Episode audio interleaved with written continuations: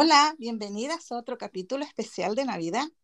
Por si no lo saben, me encantan estas fechas y por ello no podía dejar de hacer los capítulos de este mes sin que fuesen de Navidad 100%. El capítulo anterior fue con Elena, de Pega, Papel o Tijeras. Y este capítulo especial de Navidad será con Mila, de mila.com. Hoy además es especial por partida doble. Uno, porque es Navidad, como comentaba.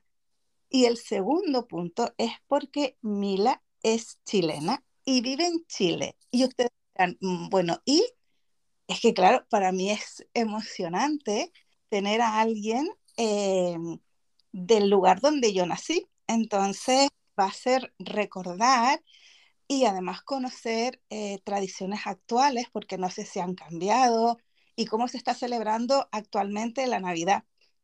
Entonces vamos a empezar ya, eh, después de esta pequeña introducción.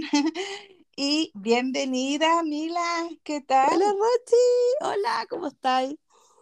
Bien, emocionada, Ah, emocionada. yo también. eh, como ya eh, vamos a ver, tener a alguien de mi tierra, pues los años que yo salí de allí, no me extraña que de repente se me pegue un poco tu acento. Ay, me encanta, me encanta, Rochi. Yo necesito saber todo, todo sobre qué onda tú con Chile. ¿Qué pasó? Necesito toda esa información. Me encanta, me encanta saber que, que somos chilenas. qué lindo. Pero creo que tú eres la entrevistada aquí, ¿no? Ah, bueno, pero igual, igual, yo quiero saber, yo quiero saber todo de, bueno, es muy chistoso porque tú naciste acá, Sí. tú tienes, entonces tienes pasaporte chileno, Tengo pasaporte, yo tengo doble nacionalidad. yo también, chilena española, y también tengo pasaporte español Ajá. por mis abuelas, que, que se, bueno, mis abuelos que se vinieron a, a Chile también hace muchos años, en los 50. Wow. Entonces también estamos como igual, ¿viste? Así como Sí. con la doble nacionalidad y todo. Pero, pero claro, a mí me falta irme para allá nomás, po. Pero allá, pero allá, yo siempre digo, pues allá voy a ser una del montón porque las españolas son muy, muy, muy aplicadas en el scrap. Entonces acá, acá yo brillo, porque somos menos. Así que no me puedo ir a España, no me puedo ir a España, Rochi. Ahí no voy a lucir ah, en Chile. Pasando en bastante. Chile, me, que- me quedo en Chile. En 2022 está pegando bastante fuerte eh, el scrap en Chile. Yo creo que Sí, no, en los últimos años sí, en los últimos años ha crecido mucho, mucho, y me encanta, me encanta verlo, o sea, de verdad es impresionante la cantidad de gente que está metida en el scrap, yo lo encuentro muy, muy, muy bonito, es mucha la gente que se ha motivado con eso, y creo que es súper linda terapia, yo creo que en especial con la pandemia ayudó mucho a la gente a poder tener algo como terapéutico que hacer en la casa, ¿cierto? sí. Incluso aquí en España también, a través de la pandemia, se conoció mucho más. Incluso hay mucha gente que yo conozco actualmente que empezaron en el scrap con pandemia. Así que, bueno, yo creo que hemos ido, hemos ido saltando un poco. Tú me habías hecho una pregunta y yo quiero responder a esa. A ver, fue mi historia. Eh, un poco nosotros estamos, mm, estamos al contrario. Claro, Lo que pasa es que, vale, tú no saliste de aquí y yo sí salí de Chile. Yo nací en Chile, pero me vine aquí con mis papás muy chiquitita. Yo tendría seis años más o menos. Y, y desde los seis años que estoy viviendo aquí eh, en Gran Canaria.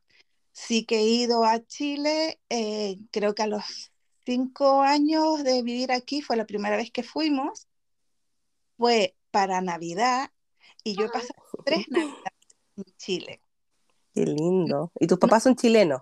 sí, los dos son chilenos. Ah, qué No buena. navidades seguidas, porque claro, en un principio, imagínate, nosotros tardamos cinco años en poder volver a, a Chile. Claro, Luego la siguiente vez creo que habían pasado cuatro años, en la siguiente vez pasaron tres, así, más o menos, ¿no? Y, y después en el, estuvimos yendo también un par de años más de vacaciones, pero ya no era en la época de, de Navidad, verano allá en Chile, sino era en septiembre, que querían ir a pasar 18 de septiembre, que son las fiestas patrias en Chile, claro. gente que no lo sepa. Y, y ya después incluso estuvimos viviendo en el año 2000, si yo no recuerdo mal, nos fuimos a vivir a Chile y duramos apenas dos años, yo menos de dos años. Poco. Y, y luego ya nos volvimos, yo fui la primera que, que volví y luego volvieron mis padres, mi hermano, pero me traje algo bellísimo de Chile que fue mi bebé perruna, mi coque, Oh. que es lo que yo le agradezco de haberme ido a vivir allí porque fue un, fue un golpe eh, el volver a Chile. Quizás a lo mejor era la ilusión, la fantasía que uno tenía, Claro. más que la realidad. Entonces, Mm. eh, yo allí eh, era una turista, eh, no me enteraba de nada y, fue, fue fuerte. Fue fuerte, me imagino. No te vengas a vivir ahora tampoco, porque no sé, acá no, está un poco rara la cosa. Pero, No, pero yo, bueno, claro, yo ya decidí, digo, bueno, si vuelvo será de vacaciones, que creo que claro, un par de veces después de, de ese año que volví, pero, pero no, pero yo quiero mi país, además a mí me encanta, es, es bellísimo, sí, es muy lindo, es muy lindo. pero para mí no es para irme a vivir. Y, y luego le pasa todo lo contrario, hay muchos españoles que se van para allá y Sí, viven estupendamente. Y bueno, claro, sí, sí, hay muchos españoles acá, en especial cuando estuvo la crisis en España, se vinieron muchos a Chile, eh, hay muchos españoles acá en, en Chile. Yo creo que también depende, porque lamentablemente Chile es un país muy desigual, tú lo sabes, sí, entonces...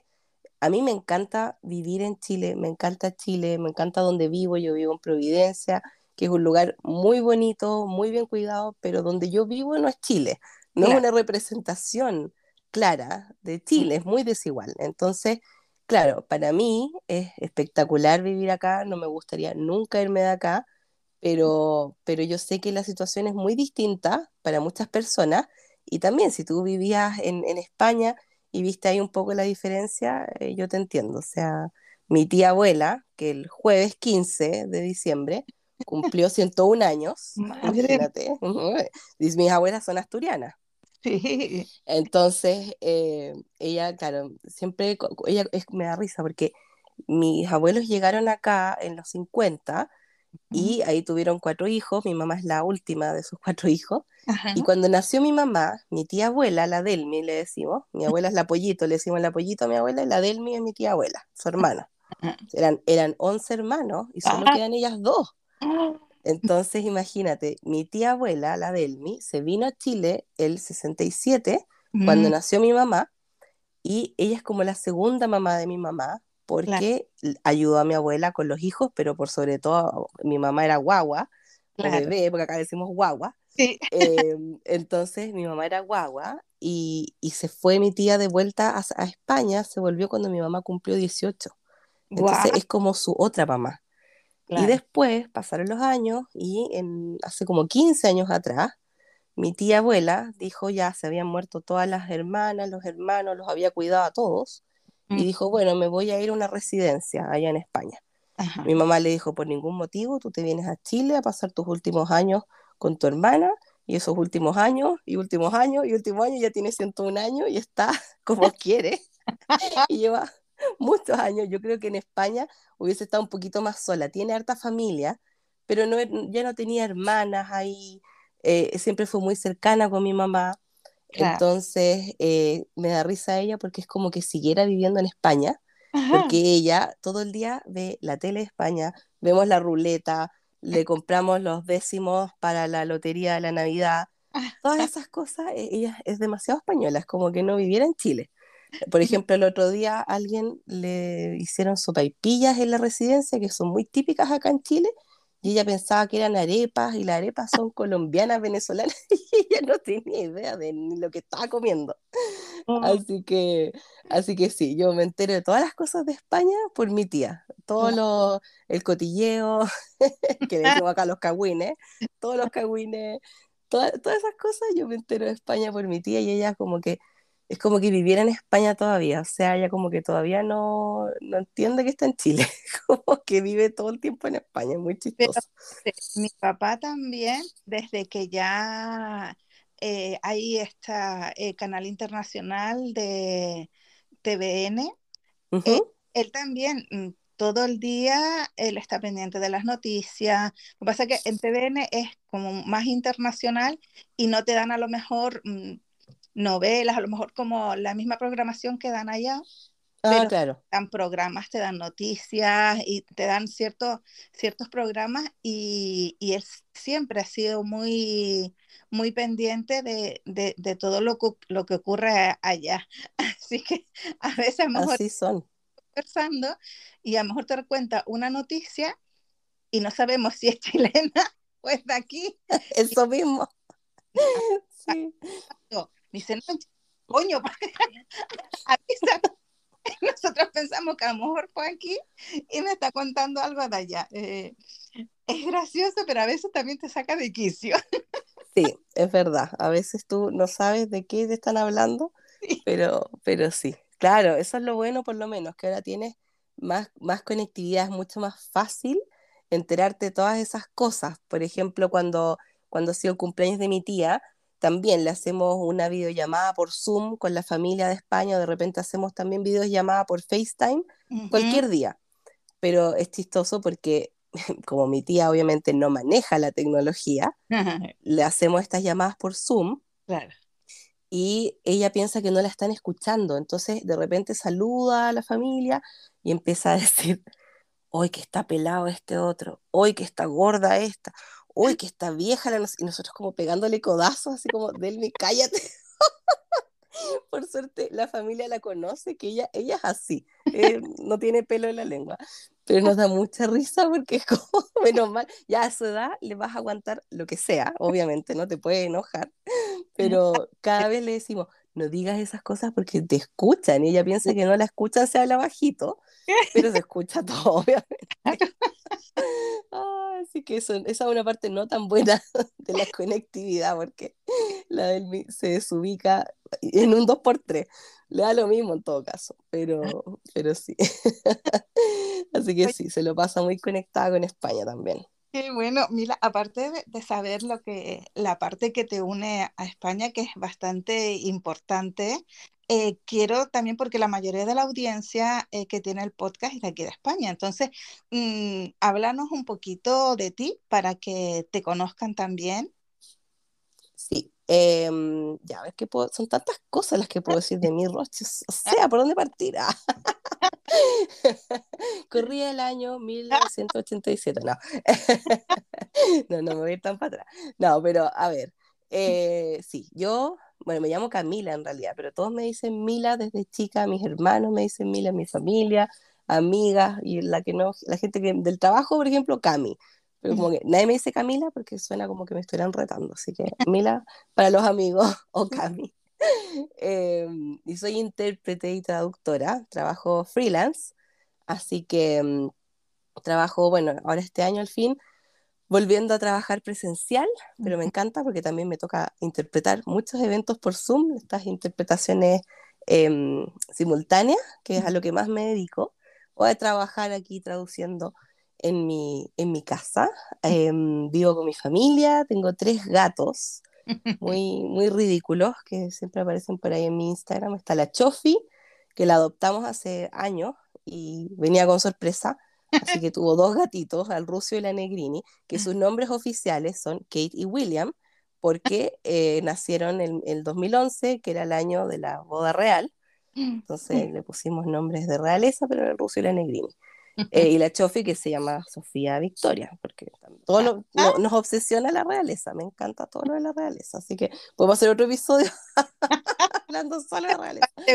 pero, pero, hoy día es Navidad, hoy día es Navidad. Em, así que eso, soy adicta, adicta, adicta a la Navidad. Esto es culpa de mi mamá, que cuando yo era chica decoraba la casa así, pero es que ya era una cosa que parecía la casa del viejo Pascuero. Acá decimos viejo Pascuero al Papá Noel era la casa del viejo Pascuero. Así que mm, después, cuando yo, desde muy chica que hago manualidades, desde que tengo memoria, porque también mi mamá eh, estaba en la escuela artística y pintaba y hacía un montón de cosas, y ella me enseñó también, me acuerdo cuando yo era chica, a veces iban mis amigas a la casa y ella nos hacía un taller de cómo pintar figuras de yeso y un montón de cosas y era muy entretenido. Así que siempre me gustaron las manualidades. Claro. Así que hago scrap desde que tengo memoria. Obviamente el scrap así ya como más, como el que hace uno ahora, ¿cierto? Con los materiales más oficiales. Claro. Eh, eso ya hace como, no sé, unos 8 o 10 años. Pero, pero claro, hago, hago scrap hace mucho tiempo y me encanta. Y, y, acá me dedico a hacer talleres de scrap en realidad por la pandemia. Al fin me di cuenta que tenía tiempo para dedicarme más al scrap, porque me gusta hacerlo hace muchos años y hago contenido, yo, hago contenido en redes sociales hace como 15 años, empecé cuando tenía 19, ahora tengo 35 Así que llevo muchos años haciendo contenido de todo tipo. Partí con un blog, después abrí otro blog y después salió Instagram y YouTube, que lo tengo medio abandonado. También mi podcast, que también lo tengo medio abandonado porque no me, yo hago todo, pero no me da para hacer todo a la vez.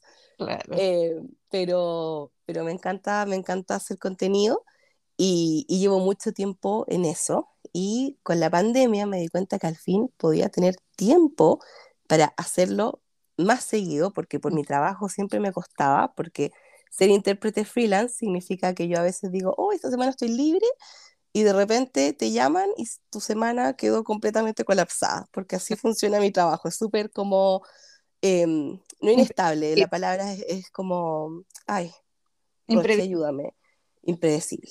Eso, tal cual. Mi vida es impredecible. Todo es impredecible. No, así que bueno, por eso aproveché la pandemia y dije, bueno, claramente voy a tener menos trabajo. También para no deprimirme por tener menos trabajo, me voy a dedicar más al scrap. Y ahí me contactó una tienda chilena que me encanta, que se llama Crea con Amor. Y trabajo con ellos haciendo contenido y también haciendo talleres de scrap. Así que acá los talleres tú los compras y te llevas el, el, bueno, tienes la clase de acceso ilimitado y te llevas todos los materiales, pero también lo pueden comprar afuera, solamente con el acceso a, a las clases, sin el kit, pero yo siempre les muestro cuáles son las cosas que usamos, por si en sus tiendas, en sus países encuentran lo mismo o algo similar también. O incluso a veces hay gente que compra mi taller acá en Chile y hace todo el proyecto y después se compra otros materiales de otras colecciones y vuelve a hacer el proyecto con otras, otra temática. Así que, mm, así que eso me dedico. Ahora estoy haciendo las clases del December Daily o taller de, no, ¿cómo dicen? Diario de Navidad. Diario como de le Navidad. dicen en España, sí. Así que he estado con eso también y me encanta. Así que yo soy adicta, adicta a la Navidad. Eso vamos a ahondar un poquito más, aparte de- del tema de las manualidades, porque eh, yo pienso que en, Chile mm, desde siempre se le ha dado bastante importancia a la manualidad. No sé si a, fecha de hoy siguen existiendo, estos, se, se llamaban en su tiempo centros de madre, donde iban muchas, eh, las mamás como para tener una actividad extra y se hacían en una asociación y se hacían eh, muchas técnicas manuales. Entonces, pienso yo que desde siempre se ha incentivado muchísimo el tema de las manualidades allá en Chile, incluso también en, en los colegios se hacen bastantes trabajos, no sé si en la actualidad se seguirá haciendo, pero pienso que es un, un, un bonito, una bonita iniciativa el tener ese, ese respiro fuera de, de casa y que sea algo creativo, la verdad que para mí yo encuentro que, que es un punto muy a favor. Sí, la verdad es que sí. Yo diría, mira, la verdad no estoy tan, tan actualizada, por ejemplo, con el tema de los colegios. No sé, yo me acuerdo que en el colegio, sí, yo tuve, no me acuerdo ya ni cómo se llamaba el ramo, pero era algo así como artes manuales, no, no me acuerdo cómo se llamaba ahora, no me acuerdo, técnico manual, pero mi colegio no era técnico, pero no me acuerdo cómo se llamaba, pero teníamos eh, clases así y nos enseñaban a fabricar cosas. Me encantaba eso. Esa era mi clase favorita, obviamente.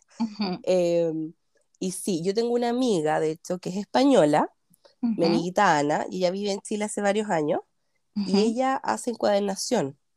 Mi amiga que se llama Calandra Encuadernación. Me encanta, me encanta lo que hace. Y la Ana hace talleres de encuadernación y ella trabaja con la municipalidad de Ñuñoa haciendo talleres como para esto que dices tú. No sé si actualmente se llaman centros de madres, pero tiene muchas alumnas que van a que hacen los talleres gratis en el fondo. La municipalidad le paga a mi amiga para que ella haga clases y esas clases la municipalidad las ofrece gratis a las personas de la comuna. Ah, eso yo lo encuentro muy bonito. Y tiene muchas alumnas que yo creo que también esto fomenta mucho el, el darle las herramientas a muchas mujeres que son madres solteras generalmente, que necesitan también tener una, uno, la, la, la, parte social, ¿cierto? La parte, también está la, cómo aumenta tu autoestima, el crear algo con tus manos, es impresionante, es terapéutico también, y además te da herramientas en caso que el día de mañana tú necesites vender algo em, o, emprender, ¿cierto? Porque acá también con la pandemia mucha gente empezó a emprender y creo que es muy, muy bonito. De hecho, mi amiga siguió en la pandemia haciendo las clases de manera virtual y este año retomó las clases presenciales y tiene muchas alumnas que han estado muy, muy felices y yo se lo encuentro muy, muy, muy bonito. Así que yo diría que hasta el día de hoy sigue existiendo eso. También hay muchos, hay muchos emprendimientos acá que, por ejemplo, le dan trabajo a mujeres que están privadas de libertad y que también les, les dan un, las ayudan un poco como a, a, tener también herramientas para después cuando estén libres que, que, se dediquen a eso, que puedan tener una reinserción social, eh, ¿me entiendes? Como que sea más, eh, como que tengan oportunidades en el fondo. Claro, claro. Así que yo diría que sí, que en Chile siempre, em, siempre ha sido importante, en especial para empoderar a las mujeres, Mm. para darle las herramientas para que puedan salir adelante. Eso lo encuentro muy bonito, que tú puedas usarlas de, de, varias maneras, las manualidades, como sea que tú necesites hacerlo, si es un hobby, si es un trabajo, si es un trabajo aparte. Hay gente que también tiene un trabajo tradicional en oficina, pero además hace estas otras cosas por el lado y tiene ingresos extra. También lo encuentro muy bonito y yo diría que sí, que tienes razón, que acá siempre se ha fomentado harto eso los centros de madre, que no sé si hoy día se llamen así, si existan todavía o no, pero en las municipalidades generalmente sí, tienen programas em, para, que, para que las personas puedan aprender eh, manualidad. Yo también he tomado algunos, algunos talleres eh, de cosas hace, hace años que no, pero varias veces aproveché talleres que habían en la municipalidad para aprender distintas técnicas y es muy entretenido además. Hay, hay otro, otro punto que, que también me, me, gusta mucho, el que hace Chile, que es las facilidades que te da a la hora de emprender. Porque puedes empezar, cualquier persona puede empezar un negocio en su casa y hacerlo de forma legal, incluso puedes optar a también eh, adquirir em, herramientas si te son, si te son necesarias. Claro, fondos no, e, no existe. Mm, tú para emprender es muy complicado. ¿Sí? Eh, eh, eso, la verdad que es algo que, a mí me gusta mucho porque mm, tienes la oportunidad de probar incluso con algo que se te dé bien, algo incluso de cocina, de, de, de este tipo, mm, algo de alguna manualidad, que tú puedes decir, oye, voy a intentarlo, a ver qué tal funciona y si esto, con esto me puedo sacar un dinero o un extra eh, aparte de, mi trabajo o ya incluso puedo dedicarme al 100% a ello porque esto va para adelante. Y eso la verdad que lo encuentro muy, muy, muy interesante. Es verdad. Fíjate mm. que mi, mi hermana, eh, antes de la pandemia, hubo un periodo, ella es periodista, y hubo un periodo en el que estaba, había renunciado a un trabajo porque era muy demandante y a ella siempre le ha gustado cocinar. Y empezó con un emprendimiento de dulces veganos, que eran ah. exquisitos, exquisitos, exquisitos. Y también, el único tema, eso sí, con, con las cosas de comida, es que ahí, bueno, acá nosotros, por ejemplo, tenemos gato, entonces sería absolutamente imposible que esté certificada como para poder vender cosas, a menos que, o sea, a ver, si tú le vendes a los amigos, qué sé yo, da lo mismo, pero sí, legalmente hablando, claro. ahí tú tienes que arrendar una cocina y todo, y ella también hizo todo ese trámite. Después em, se dedicó a, trabajar en su, en su área, eh, en un trabajo que le gusta mucho, y mm, que de hecho llegó al trabajo por una, por una amiga mía de Instagram que nos Ah. conocimos y como que se dio todo muy, y ahora somos todas amiguitas. Eh, ella con mi hermana, yo con todas las hermanas, todo entretenido. Entonces, eh, pero estuvo un buen tiempo en eso y, y le resultó, y es verdad que tiene facilidad, o sea, obviamente emprender en sí no es tan fácil, en especial porque por un lado está esto de que tú tienes oportunidades para aprender manualidades y todo, pero también yo creo que no solo en Chile, sino que en muchas partes las cosas manuales a veces no están tan valoradas. No, Entonces, yo, por ejemplo, a mí hay gente que me pregunta, ¿tú venderías esto? No sé qué, yo no lo vendería ni loca, T- tampoco me interesa. Si yo Mm. fuese a vender algo, yo creo que preferiría, como me gusta hacer crochet, creo que preferiría vender gorro y bufanda y cosas chicas con a, a crochet, porque sale más rápido que hacer un álbum, por ejemplo, porque, o sea, no, trabajo mucho es, mu- es mucho. Y Pero sí se puede emprender y, sorry que te corté, pero para terminar mi punto del emprendimiento eh, mi hermano igual, él tiene un emprendimiento y él aprendió a reciclar el aceite de cocina, el que tú usas para freír, lo filtra, lo procesa y hace jabones con aceite reciclado y hace un montón de otros productos con aceite reciclado y le va bien con eso, fíjate. Entonces, es verdad que se puede, tú puedes postular a fondos también para tu emprendimiento, eh, así que no es fácil emprender, yo creo, eh, es mucho, mucho, mucho, mucho trabajo, pero, pero te puede ir bien y es verdad que sí existen, al, al- eh, al menos a nivel como legal, eh, sí, probablemente tiene muchas más facilidades que en España, como dices tú. Mira, y volviendo un poquito al scrap, ¿tú te acuerdas qué fue lo primero que hiciste? Uf, lo primero que hice es que, no sé, porque, a ver, esto, o sea, bueno, manualidad y cosas con papel de toda la vida, entonces obviamente no me puedo acordar así como qué Claro. fue lo primero que hice de, de chica, pero ya me acuerdo, por ejemplo, cuando hice el primer mini álbum que hice fue uno de Halloween hace varios años atrás. Ujú. Eh, esa fue una de las primeras cosas que hice, pero, pero no me acuerdo, así como, es que mi- fue como una transición muy muy natural para mí. No fue como alguien que descubre el scrap y como, oh, esto es una técnica que no conocía Claro. y quiero hacer. No fue así, porque siempre estuve relacionada con las cosas de papel. De chica me gustaba. Siempre hacía tarjetas para Navidad, obviamente con materiales mucho más precarios, ¿cierto? Uno Ah, usaba témpera o qué sé yo, porque obviamente antes tampoco existía el scrap a este nivel. Entonces tampoco habían tiendas de scrap, tampoco habían materiales de scrap, eh, pero me acuerdo de un mini álbum que hice, me acuerdo como que de ahí en adelante empecé a hacer más como scrap, como lo que hago ahora en el fondo, con, no sé, pues conociendo eh, típico la- las marcas, no sé, We Are Memory Keepers o Lora Bailora, ¿cierto? Que tiene usted allá, que es enorme, eh, y tiene un montón de marcas buenísimas también. Pero de herramientas como que la más popular es la de We Are también. claro.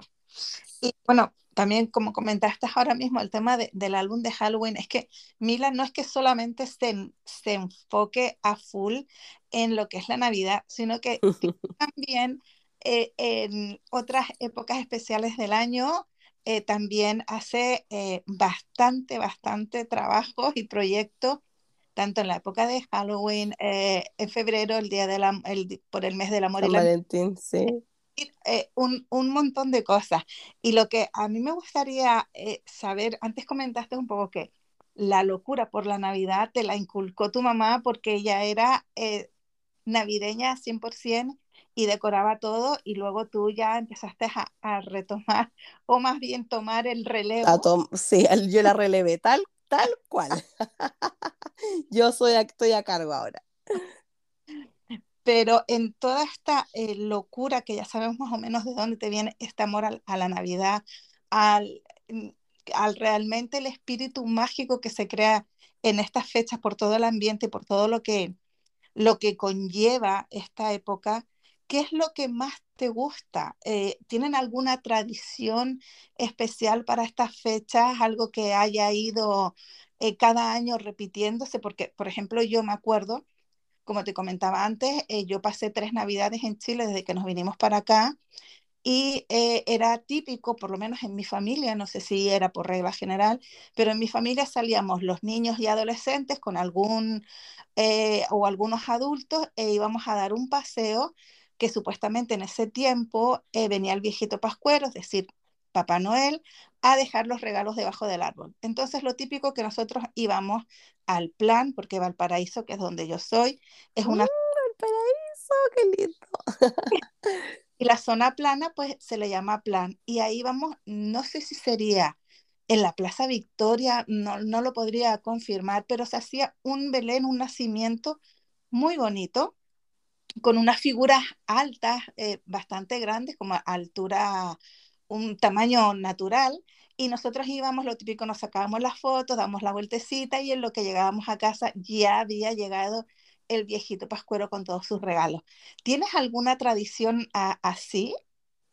Uy, sabes que yo no sé, no sé, eh, no me acuerdo, cuando éramos chicos, me acuerdo que comíamos siempre en la casa de mis abuelos y, eso no lo había escuchado de que te, de que no sé si, como dices tú, no sé si era algo, a veces hay cosas que tú no sabes si son de tu familia o de tu país, ¿cierto? Como que está esa confusión.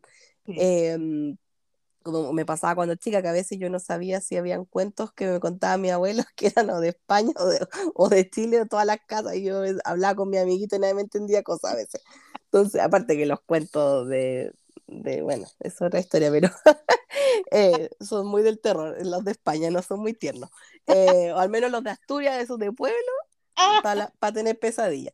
Pero bueno, em, así que no sé, no sé si hay cosas que son muy típicas de Chile o muy típicas de, mm, eh, de familia, porque también a mí me pasa que mm, tengo más influencia como de por el lado de mis abuelos maternos.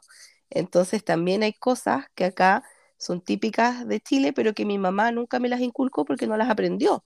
Entonces también hay cosas que de repente yo como que me parecen raras. Pero eh, entonces eso del paseo, no sé, me gustaría que mi, le voy a pasar después el dato cuando nos escuchen a todas mis seguidoras para que después comenten y me digan si hacen eso del paseo y, lo que dices tú ahí, el plan en Valparaíso, a ver si todavía ponen estas figuras que tú dices, porque hay muchas que son de, de Viña, Valparaíso, que, que, me siguen, así que me encantaría saberlo. En mi casa yo me acuerdo que los regalos aparecían porque nos tenían distraídos, pues en la casa probablemente. No recuerdo que nos sacaran a pasear, pero sí me acuerdo que eh, estaban, eh, lo que pasa es que el comedor y el living estaban separados por una puerta. Entonces ahí yo creo que en algún momento los papás metían los regalos, eh, pero esa tradición en particular no la había escuchado. Así que no sé si es, eh, eh, lo hacen muchas personas o no, pero yo me imagino que sí, puede ser, puede ser.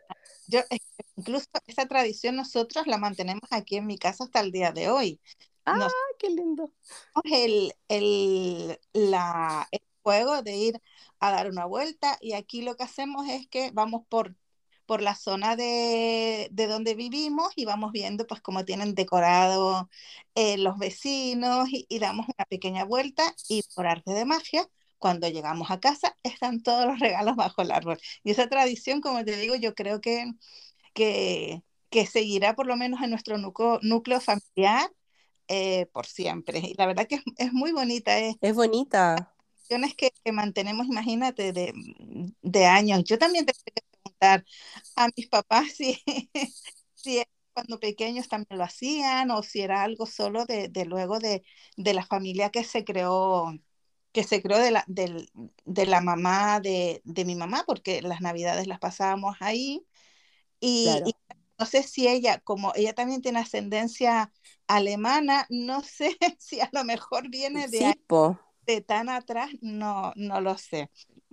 Sí, pues, bueno, muchas cosas de las que nosotros celebramos tienen origen alemán. Lo de mm. decorar el árbol, lo de los calendarios de Adviento, hay un montón de cosas que, que, los alemanes inventaron, así que mm. eso hay que darle crédito, pero, em, pero sí, mira, una tradición que a mí me gustaba mucho cuando era chica, yo en verdad soy cero religiosa, Pero mi familia eh, siempre iba a la misa que se hacía en Schoenstatt.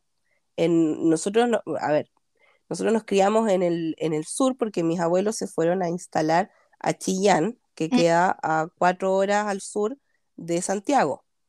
Y ahí nos criamos y después, bueno, yo me vine a Santiago a estudiar y después se vino mi hermano y después se vino mi hermana y después se vinieron mis papás y después se vinieron mis abuelas y ya no tengo familia allá. Estamos todos acá en Santiago, que me encanta porque los tengo a todos cerca. Claro, Eh, aparte que yo me vine a estudiar, pero también me iba a quedar a vivir y, siempre supe que, yo siempre sé, yo siempre supe que me iba de ese pueblo, pero de- lo digo de broma, obviamente.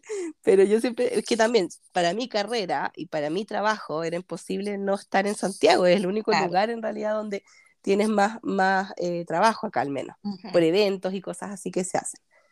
Entonces, eh, cuando era chica, era una tradición ir a esta iglesia de Schoenstatt, que en verdad era muy bonita, porque era en un, eh, quedaba en Chillán Viejo, que Chillán Viejo y Chillán es como Valparaíso y Viña del Mar, Ah, están pegadísimos uno al lado del otro. Entonces, esta iglesia de Schoenstatt quedaba en, em, en un campo precioso y tenía una capilla que literal estaba en la punta de un cerro. Entonces, era chica, por lo tanto la hacían al aire libre, aparte que acá tenemos Navidad en verano. Ajá, Entonces íbamos todos veraniegos y era un lugar precioso porque estaba la capilla, estaba toda la gente que escuchaba la misa y atrás había un bosquecito. Entonces era entretenido porque para todos los niños, para todos era una actividad muy social.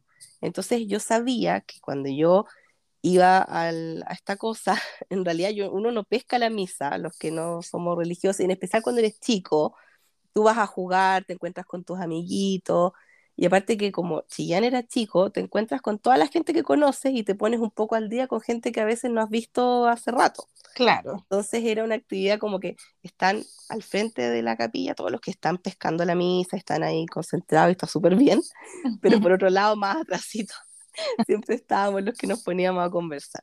claro. Así que, y los niños que juegan, y lo que me gustaba mucho era que ponían un pesebre con niños ahí, así como de disfrazados ahí en el, en el pesebre, era un pesebre bien Ah, bonito, y la idea era que tú llevaras una caja, todo el mundo, bueno, la mayoría de las familias llegaban con una caja grande envuelta como regalo y lo ponían en el pesebre.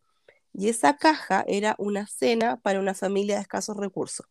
Entonces me encantaba porque eh, compraba, a todos nos ponían la misma regla, era un pollo asado, un kilo de arroz eh, cocinado, em, un kilo de tomate, eh, postre puede ser galletitas, cosas así, un kilo de pan y algo para tomar, creo.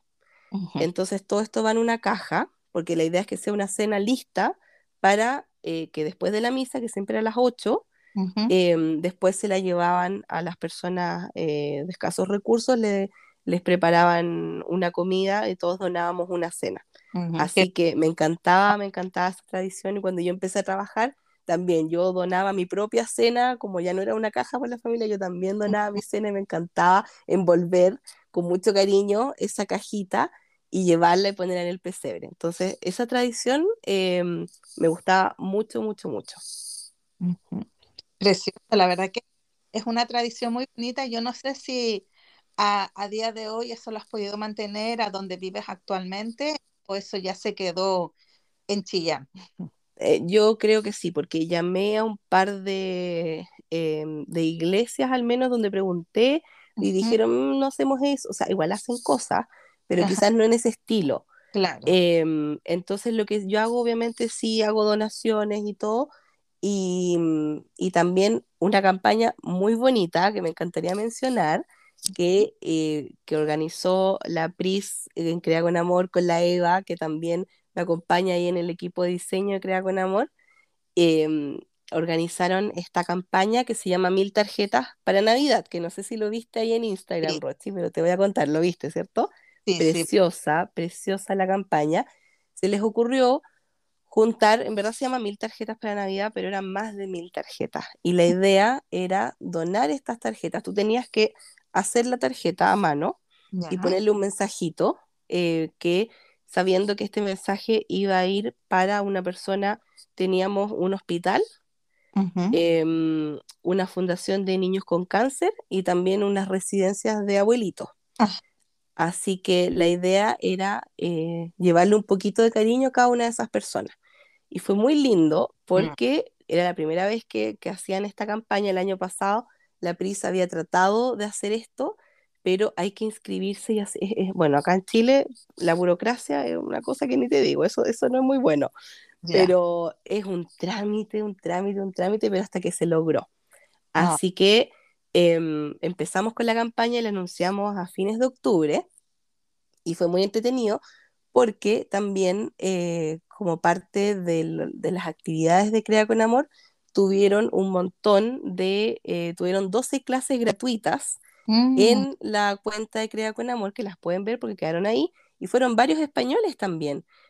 Estuvo, estuvo, Kim, eh, estuvo, Kim estuvo Susi Dos Limones, estuvo, ahora no me acuerdo de todos, pero estuvo la Lady Nani, estuvo la Andrea Lake, estuve yo también, estuvo la Eva, la Pris hizo una clase. Oye, lo pasamos espectacular y fue muy lindo ver cómo, porque cada profesor em, hizo tarjetas en su estilo. Entonces también fue muy lindo ver cómo la gente las recreaba. A mí personalmente me pasó, y lo quiero comentar, que yo siempre como que trato de abarcar más de lo que puedo, típico. No, yo voy a hacer 150 tarjetas y no sé qué, y Y no contaba con que iba a tener tanto, tanto, tanto, tanto trabajo. Y en verdad alcancé a hacer solo 60 tarjetas. Y ni siquiera alcancé a escribirlas. Oh. Y la semana eh, del, del 9, viernes 9, me fui a Viña porque el sábado 10 tenía la clase presencial de mi taller December Daily porque se transmite online, pero hacemos una clase presencial que también se transmite online. y, y, el viernes anterior, todos los viernes, la gente podía ir a la tienda Crea con Amor a avanzar con las tarjetas y ayudar. Y fue muy lindo porque yo no había terminado todas mis tarjetas y las chiquillas allá me ayudaron, todas las que iban a ayudar los viernes, escribieron mis tarjetas, me ayudaron a ponerlas en sobre, a ponerles alguna decoración encima. O sea, de verdad sentí a nivel personal, sentí mucho, mucho apoyo y a nivel como de campaña fue impresionante porque hasta no sé, hasta hace un par de semanas atrás estábamos muy nerviosos, yo me estresé mucho, la Pris también estaba nerviosa porque no sabíamos si íbamos a llegar a la meta y llegó un punto en que fue como, ¿sabes qué más? Entreguémonos nomás, hicimos lo que pudimos, ya, chao nomás. Y en total queríamos juntar 1.300 tarjetas y ya llevamos más de 1.700. Entonces es, es una cosa, yo no sé, me emociona mucho porque es algo en lo que tanta gente nos apoyó y es algo que te hace bien a ti mismo porque estás preparando algo con cariño para otra persona, es un detallito que a veces tú no te das cuenta, pero el más mínimo detalle, una sonrisa, un comentario, buena onda, cualquier cosa, tú no tienes idea por lo que está pasando otra persona y qué lindo entregar ese cariño y por sobre todo qué lindo que la gente, que tanta gente se motivara, porque así también yo me doy cuenta que, imagínate, yo le dije a la Pris, yo quiero hacer 150 tarjetas, o sea, yo quería hacerme cargo de como el 10% de la campaña. Y en realidad después dije, ¿por qué si también hay otra gente que puede ayudar? Y eso fue súper lindo, como quitarme ese peso de encima a nivel personal y sentir ese apoyo, pero por sobre todo ver cómo la gente em, dedicó su tiempo, invirtió en materiales, las cosas que tiene en la casa, no importaba el nivel que, que tú tengas para hacer tarjetas, o sea, da lo mismo.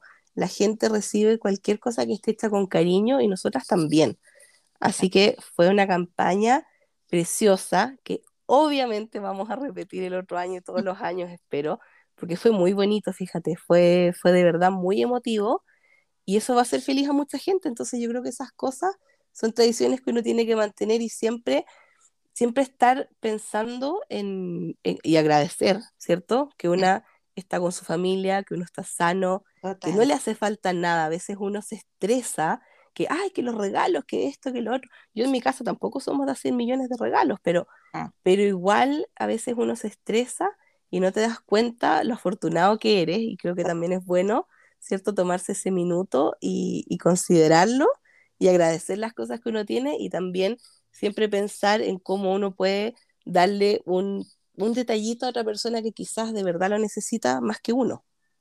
Totalmente. Y algo exacto que uno hace eh, con las manos poniéndole ilusión y cariño, eso se valora muchísimo más. Y entiendo que eso debería ser por todos valor que muchas veces, como comentábamos antes, eh, lo manual, y no solo en temas de manualidades o en, en todo, trabajos manuales, eh, no sé, reparar un vehículo, que es algo que es un trabajo muy manual, la gente se piensa que es algo súper sencillo, súper rápido, que no tiene esfuerzo prácticamente y que no lleva materiales.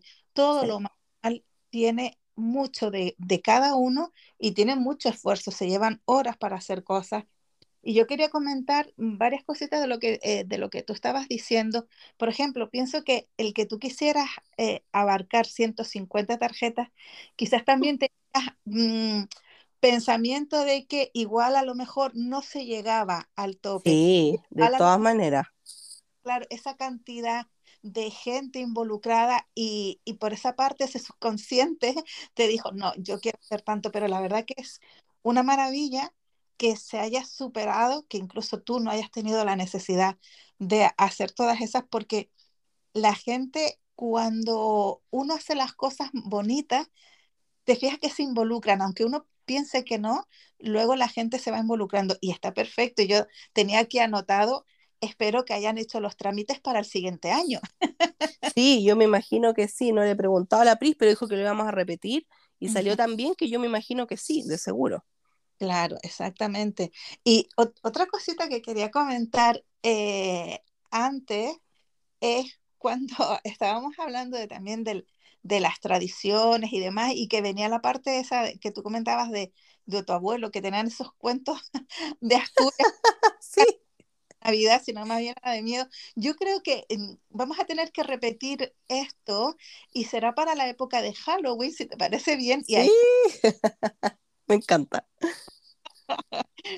Vale, yo quería aprovechar también, eh, como tú comentaste, yo tenía aquí que no se me olvidara que teníamos que comentar sobre todos los proyectos que tú realizas en esta fecha. Y como comentaba yo antes también, no solo en estas fechas tú te involucras mucho, sino en otras épocas del año, pero estamos ahora en Navidad y quiero que nos cuentes todos esos proyectos que tú haces en Instagram, el Club de la Navidad, eh, ya las iniciativas solidarias nos acabas de comentar, pero ampliarnos un poquito eh, esto que tú eh, generas y que fabricas a, a, raíz de la, de la Navidad. Uy, sí, mira, este año estoy un poco peleada con las redes sociales, entonces en Instagram no he estado subiendo tantas cosas, al punto en que Instagram en las historias de repente me aparece publicidad de Instagram diciendo, hicimos un reel con tus historias, ¿quieres subirlo? Y es como, no, gracias, estoy enojada con usted. no quiero nada con Instagram porque se portan mal, no me hacen nada. Pero, em, pero sí, lo que pasa es que a mí, bueno, como digo, siempre me ha encantado la Navidad y lo del Club de Navidad, tenemos que mencionarlo porque es que estoy fascinada con el Club de Navidad. Es una cosa, es una, eh, digámoslo por lo que es una locura, una ridiculez que a mí se me ocurrió, que nunca pensé que a tanta gente le iba a interesar, o sea, sabía que les iba a interesar, pero no pensé que éramos tantas locas por la Navidad y me encanta. El año pasado, yo Mira, todo es que esto, esto es lo que a mí me pasa, Rochi, porque ya los que me conocen saben. A mí se me ocurre una idea y yo digo, ah, quiero hacer esto. Ah, pero podría hacerle esto. Ah, pero podría agregar esto. Y ya termina en una cosa así que ya ni yo me la puedo. Por lo mismo con las tarjetas, con todo. Más es más, digo yo siempre. O sea, se me ocurre algo y, y, como decimos acá, me voy al chancho. O sea, ya es una cosa que. Y después termino cansado, agotado. Pero da lo mismo, como que me gusta, me gusta eso, no me puedo quejar. mi amiga la me gusta el deseo, como decimos acá. Mi amiga la Pris, la dueña crea con amor, me dice, ya, ¿para qué te quejáis? Si te gusta, tú misma, yo misma me meto en estas cosas, pues. Claro. Entonces, no, no, me puedo quejar, pero igual me voy a quejar. La cosa es que, bueno, empecé con el, el Club de Navidad el año pasado. Yo siempre marco cuando faltan 100 días para Navidad, 100 días para Halloween, no sé por qué me importa, pero me importa. Es como simbólico, es como, ya, quedan 100 días, voy a empezar a prepararme. Entonces yo el año pasado había pensado, como en la época de julio, como hacemos igual en el Christmas in July que o la Navidad en julio, que la hacemos en, eh, la hago yo por mi cuenta, pero también la se crea con amor, con algunos proyectos navideños invernales, porque también para nosotros en Chile es rico hacer el Christmas in July porque podemos disfrutar todas nuestras fantasías navideñas gringas o europeas, ¿cierto? Que es invierno, que hace frío, el chocolate caliente, el pijama calentito, la mantita, todas esas cosas que en esta época no se hacen mucho. No es que no lo pasemos bien, pero es otra onda porque acá hace calor. Así que em, se me había ocurrido en invierno hacer un, eh, empezar a organizarme con mucho tiempo. Em, entonces dije, a partir de los 100 días de Navidad, yo voy a empezar a organizarme. Y después dije, ¿qué pasa si así como yo me voy a organizar, así como con tanto tiempo, con un plan, semana a semana, qué sé yo, si me voy a organizar yo, ¿por qué no me organizo con más gente? O sea, ¿por qué no comparto esto con más gente? Ah, y si voy a compartir esto con más gente, ¿por qué no hago un club de Navidad? ¿Por qué? ¿Por qué no? Entonces se me ocurrió crearlo eh, en Facebook, se llama Club de Navidad, mila.com, me buscan ahí, porque mila.com es todo escrito, pues mila, la palabra punto, la palabra com. Me buscan por ahí, o, en mi Instagram está también ahí para llegar al, al club. Es en Facebook, que no es una plataforma que usemos mucho, ¿cierto? Pero lo que tiene bueno Facebook es para estas cosas de comunidad que funciona súper bien porque todo queda guardado, porque todo el contenido de Instagram, lamentablemente, es para el rato, pero no perdura. Tú tienes que estar volviendo a poner cosas, tú tienes que estar como manteniéndolo, porque todo dura nada. Eso ah. es lo que a mí me tenía un poquito cansada también este año.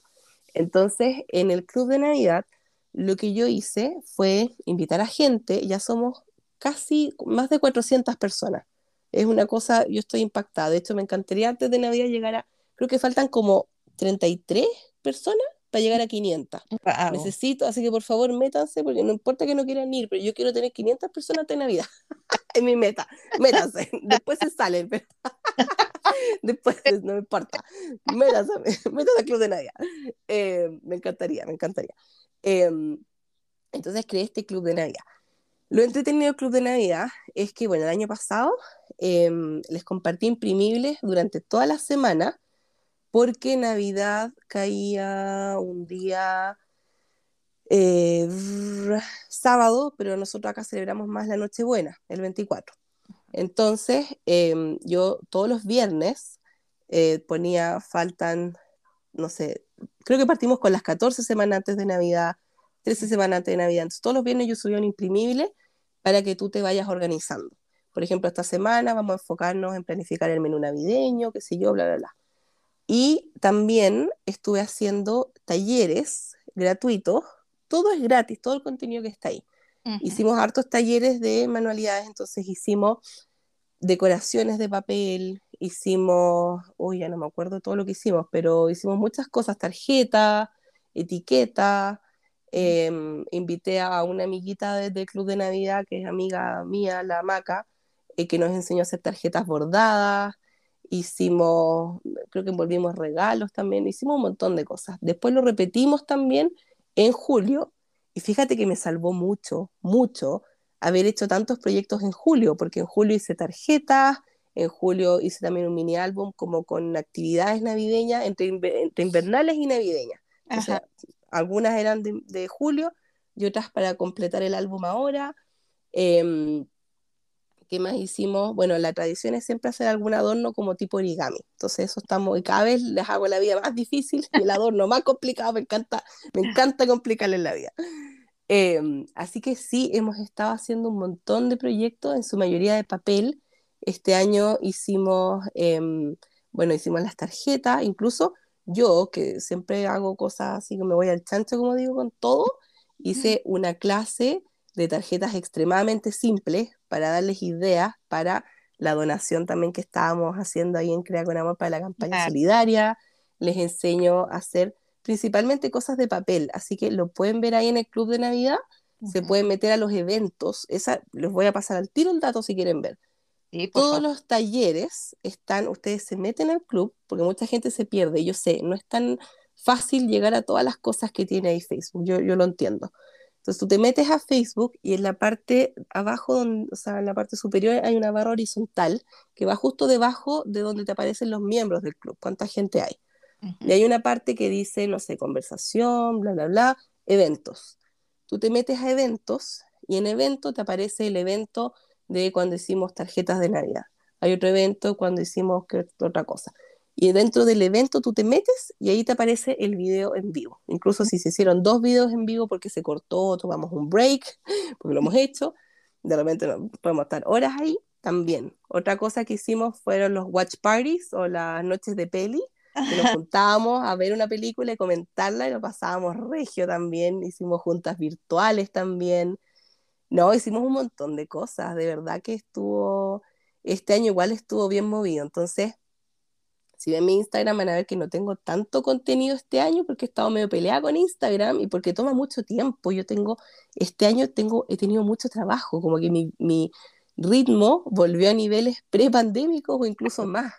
Entonces me ha costado mantener un poco las redes y me ha hecho bien no estar pendiente de, oh, tengo que subir esto, lo otro, pero sí le he estado dando también al Club de Navidad, subiendo videos en vivo ahí, Así que ahí pueden ver todo ese contenido porque hemos estado haciendo, pero es que hemos hecho tantas cosas que yo no me acuerdo de todas, mejor las ven ahí.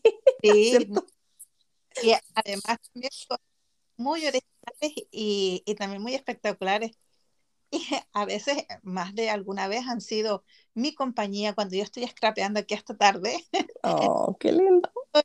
Sí, aquí yo estoy mejor un alumno de bebé y, y, tú con un directo de tarjetas o de embossing o lo que sea. Y, y es mi compañía de, de, de mi scrap rune eh, mientras scrapeo. Qué lindo, viste, qué mejor. Me encanta eso porque nos acompañamos. Eso yo creo que por sobre todo es lo más lindo de, de poder conectarnos, ¿cierto? Incluso tú que estás ahí en España, yo que estoy acá en Chile, a mí igual me sigue gente de varias partes o incluso de distintas ciudades de Chile. Y es lindo eso, ¿cierto? Que nos, que nos conectemos, que nos acompañemos, a mí me acompañan en los videos en vivo, me cuentan un montón de cosas, me acuerdan de mí, acuérdate de poner el imán antes de pegar esa cuestión para la cinta. Me encanta, me encanta. Así que qué rico que, que yo te acompañe porque también eh, a mí me acompañan mucho. Me encanta eso, lo encuentro muy entretenido que, que estemos en todas. Sí, la verdad que yo también echo de menos, eh, sobre todo antes que trabajaba mm, más por la noche, porque claro, yo tenía mi, mi, trabajo normal, ¿vale? Entre comillas. Entonces, claro, le tenía que dedicar más las noches al tema del scrap. Ahora ya estoy más de día, estoy como una Así que le puedo dedicar el tiempo que realmente quiero y, y, la verdad que me llena de felicidad. Exactamente, es que no, no lo puedo describir de otra manera y claro, a veces yo digo, jo, quiero más en vivo para yo estar scrapeando y, que esté ahí alguien hablando y contando cosas y yo, vale, de repente paro y escribo algo y hago algún comentario. La verdad que, que, que nunca mejor dicho, te dan vida. Eso es en vivo. Qué lindo, ¿cierto? Yo creo que eso es lo más, es lo más bonito. Mm. Mira, ayer, ayer le contaba esto a unas amigas que me pasó este año que mm, así esto, como decimos acá, a calzón quitado, así ya la, la, cruda verdad. Yo, pues así soy yo, yo digo nomás, me da lo mismo. Pero me pasó este año que parte del motivo por el cual dejé de subir tanto contenido en Instagram, uno, porque subes un montón de cosas y como que llegas a poca gente, porque Instagram cambió mucho el algoritmo, cambió muchas cosas. Y a mí personalmente yo no soy alguien, yo ni siquiera reviso mis estadísticas, no sé exactamente cuántos seguidores tengo, no estoy preocupada de eso. Claro. Pero algo que sí me llegó a molestar un poco es que también es culpa de las redes sociales que están hechas para que el consumo sea rápido, que tú consumas, consumas y chao, y que estés ahí subiendo y pasando, pasando, pasando, like con suerte, chao, guardar, me voy, ¿cachai? Entonces, eso a mí ya como que me tenía aburrida, porque también te mete a ti como creador de contenido, te mete en un ritmo que tú no puedes seguir. Yo no me dedico a solo a crear contenido y no quiero dedicarme solo a crear contenido porque me encanta mi trabajo formal. Entonces, este año, como tuve tanto, tanto, tanto trabajo, llegó un punto en el que yo me di cuenta que era que no era humanamente posible que yo siga con el ritmo, porque yo hacía en mi canal de YouTube, hacía el blog más todos los días del primero al 25 de diciembre, un video nuevo con un tutorial o qué sé yo. Y esto yo lo llevaba haciendo hace muchos años ya en mi blog, que todos los días iba un post nuevo con algún tutorial, una idea, una receta, qué sé yo. Y ya llegó un punto este año que empecé con los 13 días de Halloween, que también son 13 videos, desde, si no me equivoco, el 19 al 31, tampoco me dio, tuve que dejarlo tirado. Y yo, para mí, dejar algo tirado es, es fatal, es así como un, un pecado. Y eso que yo no creo en Dios ni nada, pero era un pecado para mí. Pero no podía, de verdad no me daba. Entonces, este año decidí, sorry si suena raro porque estoy con alergia, muy resfriada, chiquilla, más, más que resfriada estoy con alergia, así que suena medio rara. Eh, no, normal no me ha dado ataque de tos roche, así que agradezcamos eso. no te voy a hacer editar el podcast 80 veces. Bueno, eh, la cosa es que, claro, estaba ya entre aburrida de, a ver, a mí no me importa si yo subo algo y nadie me pesca, y a nadie le importa, porque yo subo las cosas por mí. Claro. El tema es que llega un punto en que tú, yo a veces sí veo el, cómo le fue un post, y pucha, puedo tener varios likes, un montón, un montón, un montón, un montón de guardados y muy poquitos comentarios. Entonces llega un punto en que tú sientes que es como, claramente el contenido es útil, claramente a la gente le gusta, pero como que esos son números y a mí los números no me sirven, no, claro. no me interesan, es un número. Lo guardaron 87 personas, 120 personas, 400, tengo unos así, pero ya un montón. Entonces, a nivel de estadística para, para Instagram, hoy hasta acá ahora le fue bien porque los guardados se supone que cuentan más que un comentario. Pero para mí como persona, cuenta más un comentario que que lo guarden, porque yo no sé quién lo guardó, no sé para qué lo guardó, y me da lo mismo. Si yo lo subo, tengo cuenta pública, también yo estoy en el juego.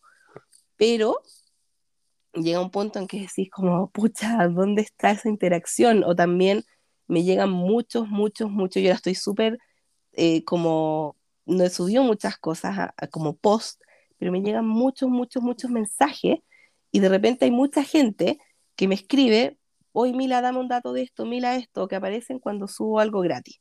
Ya. Yeah. Pero nunca las he visto compartirme, comentarme, qué sé yo. Entonces llega un punto en que ya te sentís como, como usada, ¿cachai? Como...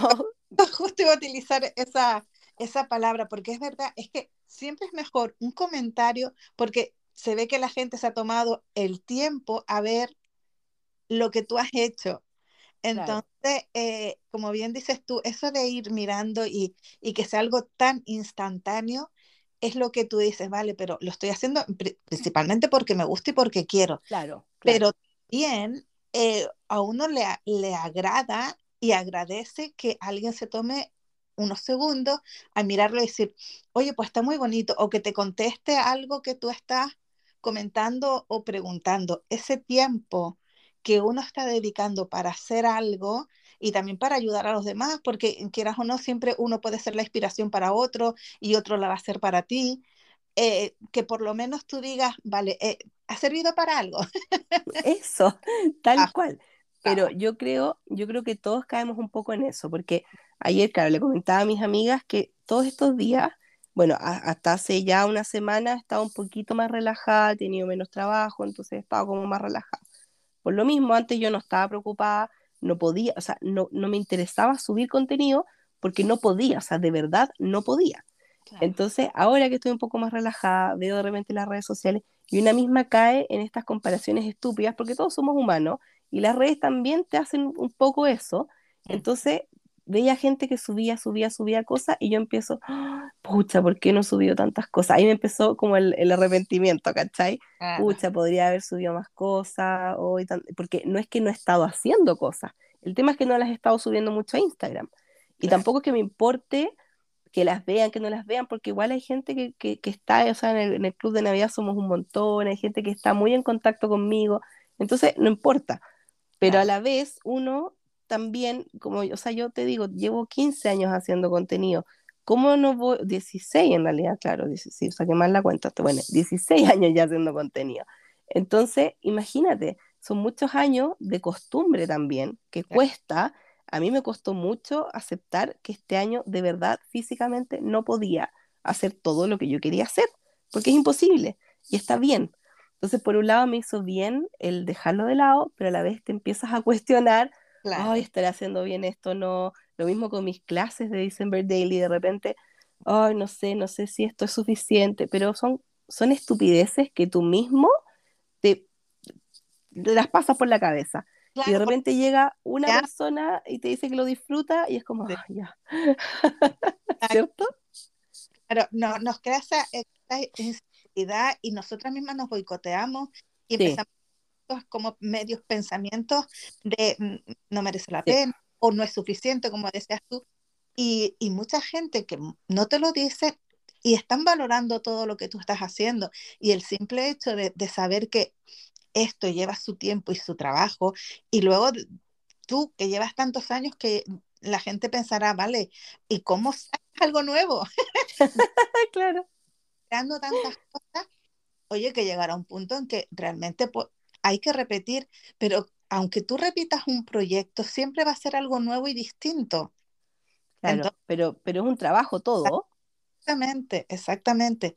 Y, y muchas veces hay que, entre nosotras a lo mejor, apoyarnos y decir, ole, que merece la pena todo lo que estás haciendo y, se- y se y se valora.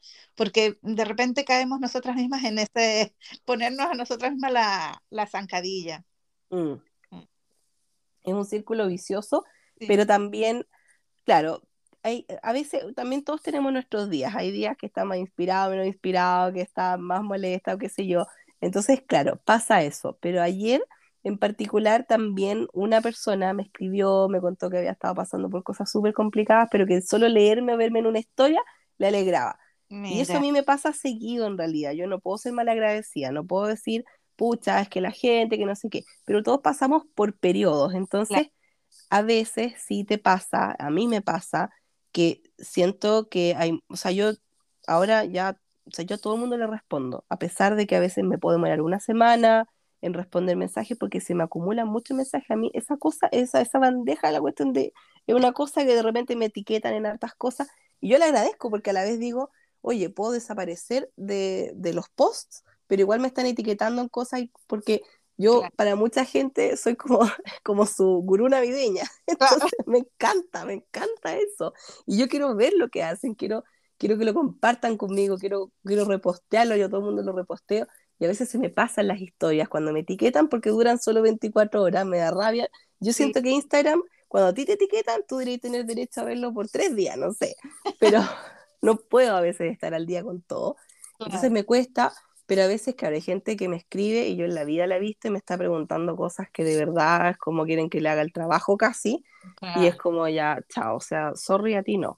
Pero, claro, o, o, o digo, sí, lo puede, como en buena onda, pero googlealo, ¿cachai? Como, no sé, pero, pero sí hay mucha gente que es muy agradecida y al final yo hago esto por eso, a mí me gusta compartir lo que hago por eso, más que por, no sé, por ejemplo, yo no vivo de vender talleres, me claro, gustan los talleres, pero lo hago más que nada porque lo disfruto, no porque me interese llegar a, como a, a vivir de eso ni nada, porque para mí es un hobby, el scrap siempre va a ser un hobby y siempre mi trabajo va a ser como la, la prioridad que tengo que tener porque es lógico, pero pero sí, me pasa eso, Rochi, como que hay días que, que tú dices como ya no estoy ni ahí con nada, y, ¿cierto? Y después como, ay, quiero subir todo en Instagram. Y otros días como que nadie me hable, y otros días ámenme, ¿cierto? Y hay días que odio a todos y los amo a todos. Pero es, y yo creo que es normal, espero que sea normal. Pero es la verdad, es la realidad. Entonces, y yo también, o sea, eh, lo mismo en el, lo que he notado este año, que todos con esta vuelta a un poco más de normalidad y ujú, hacer cosas presenciales, como que estamos todos como agobiados en la Navidad, porque como que "Ay, no tengo tiempo para nada, que entre que los paseos familiares, que las cosas de la empresa, que los eventos, que las juntas con las amigas, como que ahora tenemos más compromisos. mm, Entonces, yo cuando voy haciendo las clases del December Daily o del diario de Navidad, la gente me dice, Ay, estoy tan atrasada, estoy tan atrasada, estoy tan atrasada. Yo les digo, no se agobien, porque ¿quién las apura? Si es súper normal que no terminen el, el álbum a tiempo, así como a tiempo, onda, el 31 de diciembre cerrándolo o el 2 de enero, qué sé yo. Es imposible. Mucha gente lo termina meses después. Entonces, es súper normal. Entonces yo les digo, no se agobien, pero a la vez yo tengo que reconocer que yo también, como soy humana, caigo en eso de repente, también me agobio y digo, ay, esta clase estará bien, será suficiente lo que estoy enseñando, o no sé, estoy subiendo suficiente contenido, y, y, después digo, ah, córtala ya, córtala, cállate, como no importa eso. Pero es natural, yo creo que a todos nos pasa, creo que es bueno reconocerlo al menos, porque es normal, no creo que sea tampoco tan raro, pero, pero yo creo que todos caemos un poco en eso. Claro que sí. Yo, por ejemplo, para mí, yo me agobié más el año pasado con el tema del diario de Navidad y, y este año tomé una decisión y yo creo que está bastante acertada, porque yo lo que hacía en el diario de Navidad era tal cual, era un diario de diciembre, es decir, cada día. Entonces, muchas veces, ¿qué pasa? De que haces actividades, pero se te olvida sacar la foto, o, o, yo decía, es que quiero que sea algo más navideño, y la verdad que, que me agobió bastante. Y este año decidí hacerlo, pero tal cual, diario de Navidad, no de diciembre. Y que lo que va a haber en mi diario son cosas navideñas, pero tengo como una estructura, tengo como un calendario y algo simple y que siempre voy a sacar fotos de, por ejemplo, eh, las luces que, que, han puesto en la zona donde vivimos, el árbol de Navidad, cuando hago galletas, eh, mm, cosas que tú sabes que, que las vas a hacer, no que tienes que buscar esa historia, sino que la vas a hacer y que puedes sacarle una foto y que no tiene, es independiente al día del mes, que puedes ponerla a lo mejor para tú ponerla el día 3, como, no como día 3 de diciembre, sino mm. como historia número 3, pero que a lo mejor la vas a, lo, lo puedes scrapear el 15 o el 20, porque esos días a lo mejor has hecho una foto bonita que te ha gustado para esa historia. Entonces estoy como súper relajada. Me encanta. Sí, creo que ese cambio lo, lo, lo, voy a continuar para mi próximo año y para el otro si, si sigo así, porque mm, lo que pasé el año pasado fue mm, terrible. Y el hecho de... Roche, hagamos terapia, cuéntame todo. Suelta todo. Cuéntame, cuéntame todo, todo tu problema de, de Navidad, de December Day. Y, y entonces, como que un poco eso, me peleé, me peleé con la Navidad en general eh, el año pasado, estaba mm, como que no tenía ganas de nada y dije, no, no, no, vamos a ver, yo siempre he sido súper fan de, de, la Navidad de diciembre. Me encanta, me ha encantado por años desde, desde pequeña y es más bien ese, a, mí mm, yo siento ese espíritu, me encanta ver en las casas. lo, lo, bueno de que aquí, quieras o no, es, eh, es otoño-invierno y se agradece que oscurece antes y todo esa, esa, eso, ese ambiente que se crea, las películas de Navidad. Ahora quiero que sea extenso, no quiero que mi, que mi diario tenga un montón de fotos chiquititas para poder abarcar todo lo que yo hacía en diciembre, sino ahora quiero que se vea que si he visto 40 películas, quiero que esas 40 carátulas salgan y comentar algo, cuándo, dónde, quiénes la vimos, qué pasó, y, quiero disfrutarlo eso con, con, calma y que cuando yo vea mi diario de Navidad lo vea en extenso, no algo tan chiquitito que luego digo, ¿y qué carajo era esto? Lo que, claro. lo que puse aquí. Exactamente. Entonces, eh, creo que tomarlo de, de esa manera no con los días, porque eso nos agobia, que va pasando el día 15 y, y, no, no tengo nada que poner el día 1 porque no había nada de Navidad. No importa, ya en mi documentación anual nombraré diciembre como mes y cosas que, que he hecho y que han ocurrido que no tienen exclusivamente nada que ver con la Navidad. Y en mi diario de Navidad va a quedar documentado en pleno. Sí. Todo lo, lo, bonito y quiero eso, que se aprecien las luces tan bonitas que yo veo, que las tengo en mi recuerdo, pero oye, uno no sabe lo que pasa y que con la imagen realmente vuelva a ese momento. Y eso es lo que quiero, que sean imágenes grandes y que se le, dedicarle el cariño que le tengo a, a la Navidad y que se note eso. Eso, eso es muy importante porque lo que dices en el fondo también va un poco alineado con, con, la manera en que yo enfoco también un poco las clases, porque es verdad, a veces yo creo que yo creo que el problema somos nosotras mismas a veces con nuestras expectativas, Mm. porque tenemos tanta expectativa de la Navidad y lamentablemente la Navidad justo coincide con qué fin de año, y fin de año es caótico. Entonces, obviamente estamos con millones de cosas y nosotros en nuestra cabeza nos imaginamos, no, es que, o sea, todos nos juramos que vamos a estar en una película de Hallmark. No, yo voy a estar todo diciembre echada para atrás, tomando un cafecito, viendo películas, haciendo tarjetas, comiendo galletas, horneando con la familia y decorando el árbol con música navideña y va a ser un sueño navideño, una fantasía de Navidad. Sí. jamás, pues niña, jamás, o sea, sí. jamás. Entonces, uno tiene que como que ajustar sus expectativas. Yo tuve que hacer eso, esa fue una lección para mí este año de ajustar absolutamente todas mis expectativas de cada cosa que hice, con Halloween, con juntas, con, o sea, con todo, incluso con esta alergia que me dio porque acá hay un incendio relativamente cerca y llegó el humo hasta donde yo estoy. Me dio una alergia fatal, estoy con rinofaringitis, igual, un montón de tonteras, así, pero como decimos acá, toda pichicateada, llena de remedio. Me encanta esa palabra. Eh, entonces también yo tuve que cancelar juntas navideñas con amigas, dejarlas para la otra semana. Y, y también como que uno, uno se bajonea Ujú. porque es como, ay, es que yo quería hacer esto yo no sé qué, pero uno tiene que ajustar a veces las expectativas porque simplemente no se puede y hay que disfrutar cada pequeño momento. Y yo creo que también es súper lindo documentar las cosas cotidianas. Mm. No enfocarte en que tu álbum tiene que ser perfecto, tus recuerdos tienen que ser perfectas, tus actividades tienen que ser perfectas. O sea, documenta lo que a ti te haga feliz en el fondo. Da lo mismo, lo mismo si no va en orden cronológico, si hay un día que no hiciste tantas cosas, porque es verdad, a veces uno cree que cada día va a ser súper navideño, que cada día vas a poder hacer millones de cosas. Eso es imposible. Entonces, eh, sí o no, es, es muy complicado. Entonces también yo, por ejemplo, el, como lo que les digo a, a- a mis alumnas del, del taller, que bueno, yo les doy una guía navideña, o sea, una guía del, del taller, y ahí también les pongo actividades del 1 al 25, que les pueden dar ideas y son incentivos para hacer cada día alguna cosa, pero es opcional. Y, a- Claro. y adicionalmente les comparto un montón de historias. Entonces, por un lado tienes actividades y por otro lado tienes historias.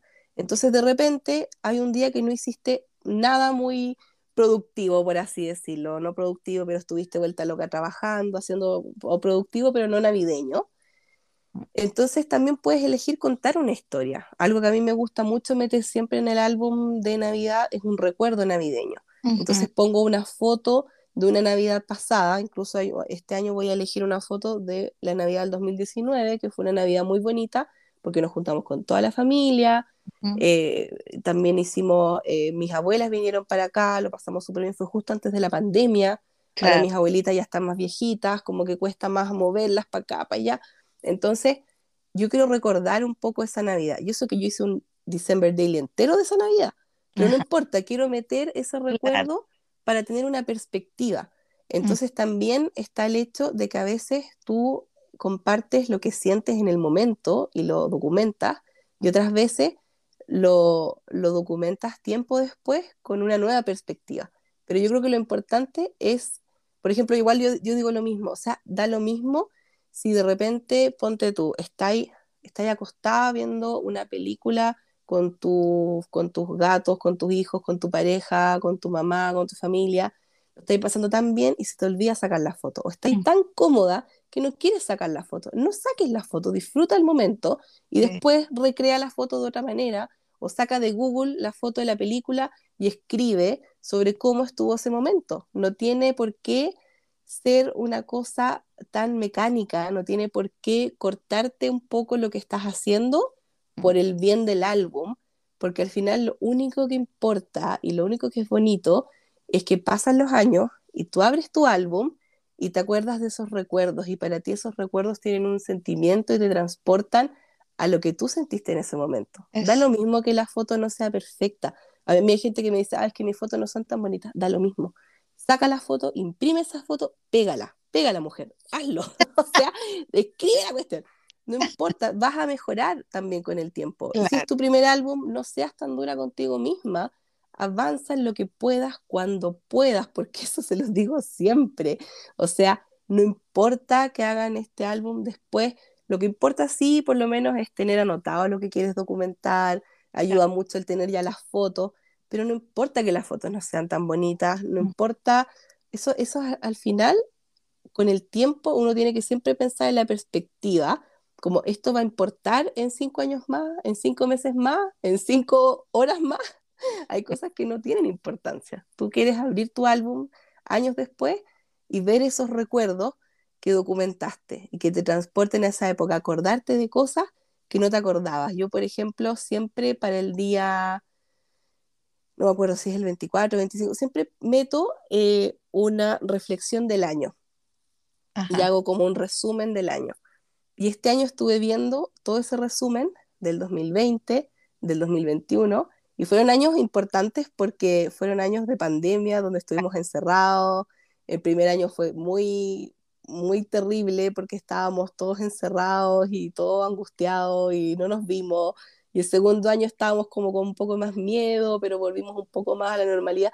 Y fue lindo tener esa perspectiva de cómo estabas tú hace dos navidades atrás una Navidad atrás incluso, y ver mm. cómo cambian las cosas, en lo que estaba, lo que incluso, incluso a veces yo digo, esas cosas negativas que pasaron, también a veces, depende de lo que uno quiera, a veces también es bueno documentarlas porque también te hace agradecer lo bueno que tuviste o, fueron momentos importantes que, no sé, quizás no fue algo bonito, quizás no vaya a poner las fotos de eso o vas a poner el journaling oculto, pero creo que es bonito documentar eso porque en el fondo son los recuerdos que nosotros tenemos y ese es el motivo por el cual uno hace scrap al final. Más que a mí me encanta la parte artística, me encanta todo, pero lo más lindo es ver esos recuerdos y poder tenerlos por años.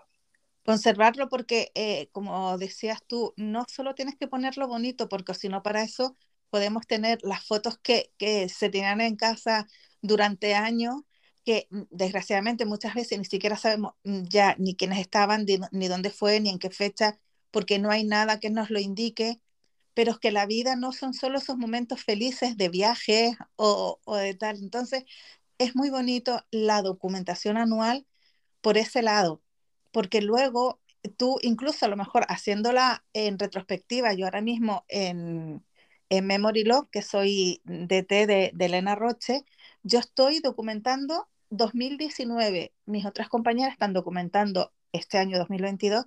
Claro. Estoy en el 2019 y para mí ha sido un regalo increíble poder volver a vivir esos momentos, sobre todo que haces alusión al tema de fue el último año, después vino una pandemia, eh, cosas de, de, otra manera y, y, las, y las ves como mm, de una manera tan especial el recordar esos momentos que yo también recomiendo 100% la documentación anual, hacerla en retrospectiva también merece muchísimo la pena, porque es lo que digo, es un regalazo, de verdad que sí. Dárselo, darse ese, regalo. De todas maneras, ¿no? Y es bonito y también, también tu familia la aprecia, tus amigos la aprecian, es como bonito poder tener todos esos recuerdos porque también la, mente a veces nos engaña y uno como que cree que se acuerda de algo, pero en verdad no era tan así. Hay cosas que te olvidas, como yo digo, lo cotidiano. A veces esas cosas tú te olvidas y de repente es rico ver eso. Es como, es como cuando uno ve la foto ochentera y tu mamá te dice, oye, esa chasquilla que usaba, oye, no sé qué.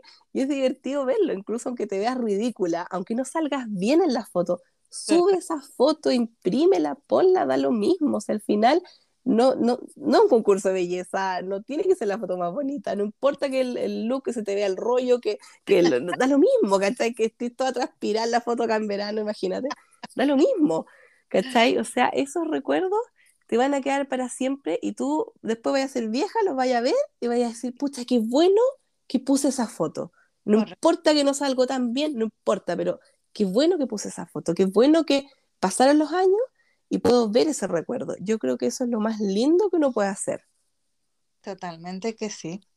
Y hablando de, años pasados, vamos a hablar ahora un poquito de lo que viene en 2023. Escraperamente hablando, ¿tienes algunos planes definidos o, o, algo pensado tanto para el año como, como cómo vas a enfocar la Navidad también de 2023? ¿Algo distinto ahora?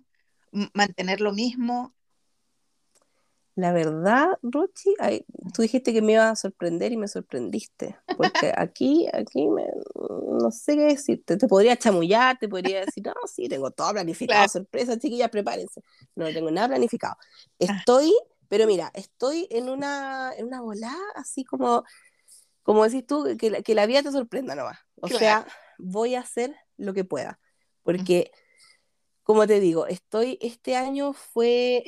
Em, antes de la pandemia yo, como dije, trabajaba mucho, entonces nunca, nunca estuve tan escrapeando hacia un nivel tan intenso. Y en el 2020 lo pude hacer. El 2021 también lo pude hacer, pero fue más difícil porque también tenía trabajo. Este año tuve mucho trabajo y tuve que dejar de lado algunas cosas. Entonces yo creo que el 2023 va a tener que ser un equilibrio entre lo que hago así como lo que comparto, porque a mí igual me gusta compartir contenido, si yo no lo voy a dejar de hacer por muy peleada que esté con las redes sociales, no lo voy a dejar de hacer. Por lo mismo me hizo bien este break, no estar preocupada de subir cosas. Antes yo planificaba todo lo que iba a hacer y me encantaba porque yo, yo soy Virgo, entonces soy así planificada a morir, maniática total, me encanta la planificación de todo. Eh, entonces, para mí la organización es así, pero ya es que lo amo. Pero Em, yo creo que el próximo año voy a enfocarme también en mi paz mental, en encontrar ese equilibrio. Quiero hacer más scrap para mí. Lo que pasa es que también, ¿sabes qué? Yo llevo muchos años haciendo tutoriales, compartiendo el proceso de las cosas. Ahora como que siento que llevo tantos años subiendo tanto contenido, tengo tanto, tanto, tanto, tanto contenido gratuito, de pago también, pero gratuito es muchísimo y lo disfruto un montón que de verdad creo que el próximo año quiero enfocarme en hacer también igual que este año que traté de hacerlo, pero el otro año creo que voy a, voy a intentar hacerlo más relajado todavía y hacer más scrap para mí, mm. avanzar también con proyectos que tengo atrasado, atrasado entre comillas, no me gusta decir atrasado porque es como que nadie te, nadie te puso un, un, deadline, nadie te puso un plazo, ¿cierto? Entonces no es que estés atrasada eh, y te agobia pensar que estás atrasada, pero hay cosas que no he documentado que tengo ahí el journaling guardado, que tengo las fotos guardadas, entonces quiero ponerme al día con algunas de esas cosas, pero quiero enfocarme un poco más como en hacer el scrap para mí y después compartir el resultado, más que el proceso, porque también el, el, editar esas cosas mm. es, y aparte que otra cosa que yo me he dado cuenta es que cuando yo estoy grabando un proceso de algo, que a veces lo hago y lo disfruto, no es que no lo, no lo disfrute, pero tienes que estar preocupada de, que, eh, de, poner el celular que te grabe, de poner las luces, de, de tener así como todo y mostrar bien todo. Es muy distinto a estar trabajando con luz natural, poner, tener ahí tu película de Hallmark o la cuestión que queráis poner y estar relajada haciendo y no estar preocupada de se vio esto no en la cámara, esto lo mostré bien, esto lo expliqué bien eso agota igual. Entonces, creo que ya puedo darme el lujo de, decir, oye, he hecho tantas cosas gratuitas que si alguien quiere algo gratis, lo tiene. Búsquenlo, lo tienen, pero yo voy a dedicarme más a hacer cosas para mí y más que compartir tanto tutorial, voy a estar compartiendo, yo creo, más, más cosas ya hechas. Me voy a enfocar en, avanzar con algunos proyectos que, mm, que, no, he, que no he documentado, por ejemplo, un álbum de no sé, hice una especie como de bitácora de pandemia cuando empezó, así como el, primer día de encierro. Y dije, voy a documentar 100 días. Y documenté hasta como setenta y tantos días, que igual es harto. Bastante. Así que eso quiero ir como traspasarlo, porque igual estuvo entretenido, o sea, no estuvo entretenido, pero, pero lo que documenté, sí, porque yo la verdad durante la pandemia cuando empezó, igual lo pasé bien, a mí me encanta, me encanta salir, pero también me encanta estar en mi casa. Mm. Entonces soy como muy sociable, pero también me encanta estar encerrada en la casa. Sí, a mí Entonces, sí, yo feliz. Entonces, y, con mi familia lo pasamos súper bien, agradezco mucho eso también, que, que tengo un buen ambiente familiar, que no estaba sola, porque yo viví sola hartos años antes y ahora estoy con mi familia.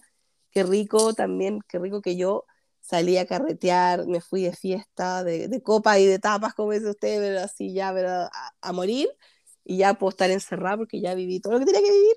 Entonces, puedo encerrarme mucho tiempo ahora, no me importa. Tuve suerte que me llegó la pandemia cuando yo ya había salido y había hecho todas esas cosas.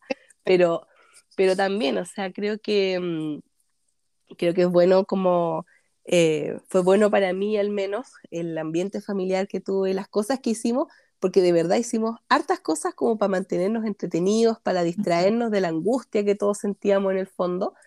Así que igual me gustaría como, y creo que es lindo también, como dices tú, ese regalo que tú tienes de estar documentando el 2019, mm. porque tú ves las cosas con otra perspectiva. Correcto. Es muy distinto hacerlo en el momento, entonces las dos cosas son buenísimas. O sea, una, yo creo que una, una cosa que una tiene que desprenderse un poco como escrapera. como, como digo yo siempre, el consejo que nadie me pidió, pero se lo voy a dar igual. Eh, en el fondo, como desprenderte de esta idea de que tienes que estar al día con todo. Como que es imposible, es imposible, porque aunque llegues a estar al día y te dediques al 100% a esto, siempre van a haber cosas, ah, pero es que podría documentar esto, otro podría documentar así como cuando nació mi abuelo, ¿cachai? ¿Sí o no? Siempre se te van a ocurrir. Y es terrible. Y, también el tema de, la creatividad, como dices tú, que cómo se le ocurren más cosas, mientras más haces, más cosas se te ocurren. Y es terrible porque es bueno por un lado, pero por otro lado, ¿cuándo paras? es imposible. Entonces, la verdad, mis planes para el próximo año son, por sobre todo, disfrutarlo. Disfrutarlo. Tengo a mis abuelas, que ya una tiene 101 años, mi abuela en febrero cumple 96 años, quiero disfrutar a mis abuelas por sobre todo, lo que me quede con ellas, sé que ya cada vez es menos, porque por muy bien que estén, ya como que están casi que desafiando las leyes de la naturaleza con tantos años que tienen, las quiero disfrutar, quiero, quiero enfocarme en mi trabajo porque me gusta mi trabajo y, es bueno trabajar. Eh, quiero, quiero hacer scrap más para mí mm. y también quiero enfocarme en eh, ojalá tener más tiempo para hacer videos en vivo y cosas como conectar, más que estar preocupada de hacer contenido para que quede guardado, no, como que igual me, hace falta esa interacción, el juntarnos y hacer un video en vivo y pasarlo bien y, no importa, aunque avancemos media página, no importa, mm. nos juntamos y lo si es que uno lo pasa bien así, como que yo a veces igual quedo con esa sensación ridícula de, ay, pucha, es que no avanzamos nada, ¿para qué hice el video en vivo? Y lo pasamos bien y la gente lo disfruta, como dices tú, uno las acompaña y a mí me acompañan y no importa que no hayamos hecho nada, da lo mismo, lo pasamos bien, ah. no, no se fue terapia, regio, cortamos tres papeles, no importa. A eso quiero, a eso quiero dedicarme el otro año, a, esta Mila así como, no sé, rebelde. Ah. la Mila incontrolable que se nos viene no, otra persona, otra Mila, Mila 2.0. Ah. Este pensamiento creo que está perfecto porque eh, te vas a quitar presión de encima, vas a disfrutar más y aparte de que teniendo tanto contenido y que ahora mismo mm, siga habiendo mucho contenido en redes, si hay algo específico, a lo mejor que luego cuando tú vas a mostrar ese vídeo, ese trabajo ya realizado, si hay algo en particular, eh, eso también va a crear comentarios y la gente te va a lo mejor pedir, oye, pues podrías hacer a lo mejor esto más especificado, un en vivo para eh, un poco explicar cierta página o algo en concreto. Eso me gusta más. Mm, exacto. Yo creo que eso va a ser un, buen cambio y, aparte que también, eh, coño, lo tienes que disfrutar tú en primer lugar. Sí, o sea, yo lo disfruto siempre, pero es agotador también. Pero es culpa mía porque yo soy la que también, como dices, yo me, yo me presiono mucho a mí misma, pero es, por, es mi forma de ser. Entonces, hasta cierto punto me hace mal, pero tampoco es, tampoco es que, es que sea terrible. O sea, yo por lo menos tengo la, eh, no sé, como alcanzo a darme cuenta, ya estoy puro leseando acá, ya córtala, córtala. O sea, por lo menos no dejo que esos pensamientos me invadan y me arruinen el día, pero admito que como humana, obviamente me pasan por la cabeza a veces ciertas cosas y a todos nos pasan y creo que es bueno admitirlo porque también a veces hay gente que a mí me dice, ay, pucha, Mila, hice esto, pero me da como vergüenza mostrártelo porque no quedó tan bonito como lo tuyo. yo digo siempre, no se comparen, uno no se puede estar comparando. Yo a veces caigo también en esas estupideces, pero me alcanzo a dar cuenta que está mal. Entonces, no quiero tampoco que, que la gente piense así como, porque al final también las redes están un poco para eso, para que tú muestres solo lo bonito y no lo real. y lo real también es importante mostrarlo, como sincerarse que pucha, que a veces es complicado, que a veces te da lata eh, ver poco apoyo de algunas personas, porque yo soy súper agradecida. En general, la gente es un 7 conmigo y esa gente que solo está ahí para tomar y tomar y tomar cosas, bueno, está bien, no importa, o sea, yo siempre trato como de educar en lo que pueda, de, pucha, es complicado hacer contenido, toma mucho tiempo, traten de ser más conscientes y comentar más y apoyar más, no solo a mí, sino que a cualquier persona que uno sigue, porque no solo a mí me pasa, sino que es mucha la gente que crea contenido y, que, y que de repente igual te das cuenta que alguien te dice una cosa bonita o que, o que aprecia lo que hiciste o te comparte o te apoya o mm. te acompaña en un video en vivo y todas esas cosas uno de verdad que las valora mucho, significan mucho más de lo que a veces la gente cree. Sí, totalmente. Mila, yo no sé si tú te has dado cuenta, pero este yo creo que ha sido el podcast, es el podcast más largo que es que yo le hablo hasta las piedras roches, así que yo soy buena para el bla bla. y tú este también. Este pichintún ya se me ha ido ya, eh, pero... No, pichintún nada. Nada. Entonces, para ir eh, finalizando, no puedo no puedo cortar esta sin hacer la pregunta que dejó la invitada anterior, que como dije al principio fue Elena Roche. Así que ella quiere saber cuáles son tus adhesivos favoritos y para qué usas cada uno. Ya, o esta Elena se pasó. Uy, bueno, mi favorito, me encanta el pegamento nudo, lo amo, para papel. El Glossy Accents me encanta también para pegar piedritas y cositas. Em, la cinta doble también me gusta para pegar fotos. Esta. Hay una que es de Tonic, Tonic Studios, ¿Ya? que me encanta, que es un roller. Esa es buenísima. Em, para encuadernar, bueno, a veces uso el nudo, es que tengo que ir a mirar lo que tengo porque ya ni me acuerdo por si me pillaste así como por. Me pillaron desprevenida, no. Hay uno que es el Craft Tacky Glue, que es de Tonic también. Ese me encanta. Bueno, la espuma adhesiva, yo gasto metros y metros y metros y metros de espuma adhesiva para darle relieve absolutamente todo. Y algo que descubrí este año, porque la Pris me, me dijo, oye, ¿por qué no te lleváis unos velcro estos chiquititos que se pegan? Hoy los amo. Ah, y los imanes, los imanes de neodimio. No, yo ah. uso todo. Eso me encantan, para hacer como estas típicas como sobrecitos que se abren, se cierran las ventanitas, como para que cuando tú das vuelta a la página no salga volando el papel. Sí. Me encantan. Eso y el velcro, pero el número uno yo diría que es el, el nudo, me encanta. Y el que tengo abandonadito, chiquitito, es el Mono Liquid Glue, el verde, ah. el de Tombow. Ya. Lo tengo medio abandonado, pero me encanta también. Oh, no, yo, yo soy de las personas, como dice Elena, hay gente que adora y otra que odia el tombo. Yo soy de las que lo odia. ¿En serio? Nada, nada, nada. El ¿Y por qué? Me gusta. Encuentro que no se seca nunca, que mm, eh, necesita tener ahí un rato de, de, de, secado que no quiero ayudárselo. ¿En serio? Uh. No me gusta nada. Lo probé, hablaban maravillas de él Em, y como te digo, mm, yo eh, ferviente odiadora del tombo monoacua. y ah, pero el agua, el, el, azul. El azul, exacto. Ah, ya, no, yo el verde me gusta. El, el azul, ¿sabes para qué lo uso? ¿Ya? Para cuando tú cortas una cinta y no quieres que se deshilache, tú le pones de ese pegamento y queda perfecto. Para el otro que sirve es para hacer em, en madera si tú quieres ponerle un papel, le pasas ese pegamento encima y queda regio. Para esas cosas, pero para pegar papeles y eso no, tampoco lo uso.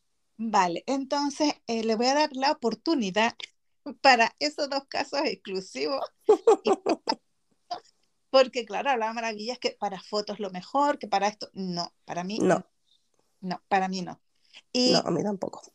yo he descubierto hace poco, porque de la feria de Scrap y Decora estuvo aquí en Barcelona, me traje los pegamentos que sacó Alberto Juárez y te digo. qué tal? Maravilla pura. Oh, qué bueno, le voy a decir a la Prispa que lo traiga acá Crea con Amor, porque trae cosas de él, me encanta, me encanta lo que hace. El nudo que es maravilloso, que para mí es lo máximo, ni, ni, el, ni el Taki Glue, nada, para mí el tombo era lo más. Te digo que me lo ha desbancado, pero totalmente. Tiene el que es para encuadernar, que es una maravilla, y el que es para pegar, que es como la sustitución del tombo, del tombo, perdón, del, del nudo, maravilla, maravilla. ¡Ay, qué bueno! Mira tú, vamos a ver si lo pillamos porque se agota todo lo, que sacan los españoles, se agota inmediatamente, es impresionante. es impresionante, cuesta mucho agarrar esas cosas acá. Pero le voy a decir a la Pris. Exacto, que lo lleve y que te guarde ahí. Sí, que me guarde tres botellas al tiro. Te digo que te va, te va a encantar. Los Ay, qué bueno. modelos que él sacó están espectaculares. Qué buen dato. Cuando ellos hace años tenía, Alberto sacó otro pegamento que era con Carrot Cake. Ese yo decía, madre mía, para encuadernar era lo máximo, lo máximo. Y claro, ese ya se descatalogó, eso se dejó de fabricar y ahora el que sacó, yo dije, bueno, con la buena experiencia que tuve con, con, el, de, con el de Carrot Cake, lo pruebo. Y éxito, es un éxito, de verdad que sí. Qué bueno, ya me gustó. Me, me creaste una nueva necesidad, por Rochi, ¿viste? Ahora yo sé lo que se siente. Lo que yo le hago a todo el mundo, me lo estaba haciendo a mí, lo necesito en mi vida. Realmente esto, fíjate tú que yo no, no me gusta para nada eso de ni la ansiedad, ni crear ansiedad para mí. No es ansia viva, yo creo calma viva. ¿Cierto? Yo no. yo intento profundizar en, en, la calma viva y en las necesidades. Eso de lo necesito para vivir, no, yo tampoco. No. Pero realmente mm, este es un producto que yo puedo decir que se necesita en una scrap room 100% me encantó. Ya, lo necesitamos, vamos a, vamos a decirle a la Pris, yo creo que le va a encantar el, el producto. Saber que es bueno, po. bueno, en realidad en general, todas las cosas que saca Kim, que saca eh, también la Elena, lo que saca Alberto, eh, los de la Adela también, todas esas cosas, hoy la, la Lora, obviamente, y la Samigarra también, hoy son buenísimos, buenísimos. Bueno, aparte de todo, la mayoría yo sé que los hacen con Basic Crea. Sí. Y me imagino que el pegamento igual, ¿o no? Sí, a ver, espérame, te lo digo. me, gusta. Buenísima calidad, buenísima la calidad, se pasan. Eso es lo que me gusta de los productos españoles, que en general la calidad es muy, muy buena. Correcto. Correcto. Ah, ¿viste? Mm. Sí. No, me tinca, me tinca, buen dato. Voy a, voy a hacer todas las averiguaciones. Correcto. El craft glue es el craft glue de precisión y luego el otro que es para encuadernar. Maravilloso. Qué buena. Hoy qué bueno. No, los, pegamentos para encuadernar, en especial las que hacen encuadernación, así yo hago poca, como para un álbum, y de hecho es lo que menos me gusta porque hay gente que le gusta encuadernar, a mí no, a mí, a mí no. A mí es, eh, ¿sabéis qué me pasa? Encuadernar es lo que me está impidiendo poder ponerme a decorar, porque tengo que hacer eso primero. ¿Cachai? Entonces, no es que no lo disfrute, porque yo trato de disfrutar todo el proceso, pero en general es, eh, es todo igual para mí, ¿me entiendes? Y yo sé que alguna gente, el que sea igual es relajante, pero yo quiero meterme a decorar, ¿cachai? Como, entonces, como que, ah, como que, apúrate, quiero hacer esto rápido. Pues tú haces las páginas, las decoras, y ya cuando tienes el ancho de todo lo que va a ser el álbum, encuadernas y ahí haces las tapas, el lomo, y así ya has disfrutado toda esa parte y ya luego te queda solo lo relajante. Sí, puede ser, pero yo, es que yo, no, pues yo soy metódica, entonces tengo que hacer el primero el, álbum, después las páginas y después decoro. Aparte que siempre hago primero la portada, porque ahí le meto todo lo que le quiero poner y lo que me queda lo uso en lo demás. No, así yo soy así es una. Virgo, po, Rochi, no me pidáis más, no, ah, no puedo, soy muy cuadrada. Pero, no, aparte que a mí, yo soy en general siempre parto con la tarea más difícil de lo que sea que tenga que hacer, así como para que todo lo demás sea como relajado. Entonces, para mí lo más relajado es decorar. Claro. ¿Cachai? Lo otro es como, oh, tengo que, lo hago porque tengo que hacerlo. Ah. Pero, pero sí, como el cortar el cartón y forrarlo con el papel, no sé por qué, no, no, no me, no me encanta. Pero tener un buen pegamento, una buena plegadora, ayuda un montón. Sí, teflón, eh, la adoro yo también. Desde que eh, probé la de teflón, ya todas las demás han muerto. Ni la Santa Marta. Pobre Marta, todas la tienen ahí abandonada, la Marta Stewart. vamos a pasar ahora a una pregunta. Me tienes que dejar una pregunta para la siguiente persona que pase por aquí. Y la verdad que me gustó tanto la idea de Elena de incluir una pregunta que nos da a conocer un poco eh, a la persona con la que estoy hablando, como también le da conocimiento a personas que nos están escuchando que siempre me dicen, siempre se aprende algo nuevo escuchando tus podcasts. Y eso la verdad que me, me encantó. Qué lindo. sí, así que si hay una pregunta más o menos así, eh, al estilo que, que te dejó Elena, perfecto. Si no, pues la que se te ocurra. Uy, em, ¿el próximo episodio es navideño o, mm. va a pasar a otro tema? Ah, ya es próximo año, ya es 2020, nueva temporada. ok, entonces, eh, tengo una idea, a ver, yo creo que preguntaría, eh, ya, tú, ya que se aprende cosas, ¿cierto? Voy a darle opción. Ay, no sé, no sé si preguntar. Ayúdame, Rochi. no sé si preguntar. Tus tres eh, tipos de proyectos favoritos o tus tres tips favoritos, como, ay, ya los, todos. Los ah. De los tipos que creo que son más útiles, ¿cierto? Sí, exacto. Ya, sí, tres tips básicos de scrap, así como que toda scrapera tiene que conocer. Ajá, perfecto, esto me encanta. ¿Listo? Voy a estar atenta a ver qué nos dice nuestra próxima invitada o invitado. Ay, qué bueno. Mila, no sé si hay algo que se me haya quedado a mí en el tintero que quieras comentar, ya que no hemos hablado nada. Oye, sí, puede que nos quede mucho tiempo. No, nada, Rochi, oye, un millón de gracias por invitarme. Yo, a mí se me pasó volando el día, estoy fascinada. Aparte que, en verdad, como te digo, estoy como más relajada ahora, ¿cachai? Como voy a hacer lo que pueda hacer, ahora estoy en modo terminar regalitos, eh, algunas cosillas que quería hacer a mano, detallitos, envolver regalos. Así que esta mañana, o sea, esto es todo un panorama navideño, Rochi, te juro estar aquí. Yo estoy en mi rinconcito donde siempre grababa mis podcasts cuando, cuando, cuando me ponía las pilas y grababa el podcast, pero ahí quedó, quedó guardado. Em, me encanta, me encanta, te juro. Como que no me había sentado en mi silloncito, en mi rinconcito hace mucho rato. Bueno, porque mi gatita la negrini lo usa siempre, entonces no lo puedo usar porque es de ella. Pero ayer me senté dos minutos y me vino a echar. Ella estaba en la cama, me vio y dijo, ¿qué haces ahí? Y me vino a echar, pero ahora como, como salió y cerré mi puerta a la pieza, tengo todo el sillón para mí. Entonces, para mí, primero que todo, quiero decir gracias porque puedo disfrutar toda esta mañana hablando de O sea, esto en sí cuenta como un panorama soñado, soñado de Navidad. Va a ir de todas maneras en mi December Daily Roche, así que me encantó, me encantó. Me imagino así como que, me imagino que las dos estamos como hechas para atrás eh, viendo una película, ¿cachai? Como en una fiesta navideña, conversando, ¿cachai? Así como relajada, tomando... ¿Qué estamos tomando, Rochi? Un... Yo estoy tomando agua, pero pongamos cola de mono. Eso. Cola de mono, ¿sí o no? Con un pan de Pascua. ¡Ah, qué rico! qué rico, ¿cierto? No, conversando la vida, o sea, y, en pijama navideño. Yo, yo estoy en invierno en mi mente, no, esto no es verano. Qué rico. Sí. No, estuvo muy entrete. Para tu foto, para documentar esto. Sí. Me encanta, me encanta, lo necesito. No, de verdad me encantó.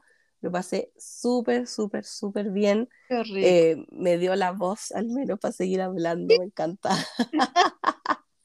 Así que no, estuvo muy entretenido, Rochi.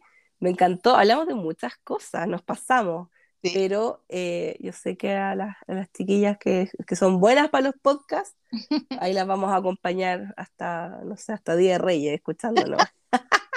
Porque es que además me dice, es que se me hacen corto, digo, pues vale, este sí que... ¿Cierto? Para todas las que dicen que se hace corto, bueno, espero que les haya, que se hayan entretenido. Que, como digo yo, que se rían de mí o conmigo, no importa, pero que se rían, que lo pasen bien, que lo disfruten. Mila, de verdad, muchísimas gracias, que además para ti eh, ha sido súper tempranito, empezamos a las 8 de la mañana tuya. No, yo feliz, me encanta levantarme temprano y darlo todo de tempranito. Mira, pues así ha sido, de verdad, muchas gracias. Eh, seguro que vamos a repetir para algunas de estas épocas especiales, ya dijimos que en Halloween tenemos yo feliz. especial para ello. Me encanta, sí. Así que te deseo a ti, junto a tu familia, tus seres queridos, tus amigos, todo que sea, que ya lo tenemos a la vuelta de la esquina, Nochebuena, Navidad, que sea súper bonito y que el 2023 sea hermoso, hermoso, gratificante y lleno de scrap y de salud, por favor. Muchas gracias, Rochi, para ti también, que lo pases bien con tu familia, dale cariños a, a, tus papás, me encanta que tengas papás chilenos, no sabía que eran chilenos, me encanta, Así que les deseo mucho, mucho pan de Pascua, mucha cola de mono, que lo pasen regio esta Navidad, que lo disfruten. Quiero ya ver ese diario de Navidad tuyo, todos esos recuerdos. A todas las que nos escuchan igual, que tengan unas lindas fiestas, que disfruten de esos detallitos, de esos momentos con los seres queridos, con la familia, con la familia que uno elige, ¿cierto? Con los amigos, y, y, que también que tengan mucha mucha salud, mucha felicidad y que aprovechen cada minuto y cada momento y, que de verdad estén agradecidas de todas las cosas que tienen porque en verdad eh, no nos falta nada. Lo único que, necesitamos es estar juntos y pasar los chanchos y que se cuiden, que, cuiden la cuerpa, como les digo yo. que tengan un excelente 2023 y tú también, Rochi. Me, me, encantó, me encantó pasar la mañana contigo. Qué rico, exactamente. Yo le deseo lo mejor a todas las personas que nos escuchan, que disfruten cada momento, que lo agradezcan, como bien decía, decía Mila, que vivamos para luego documentarlo, que disfrutemos mientras vivimos y mientras documentamos. Yo les deseo unas felices fiestas, un maravilloso 2023, porque ahora ya nos escucharemos el próximo año, que viene una nueva temporada. Chao, besitos.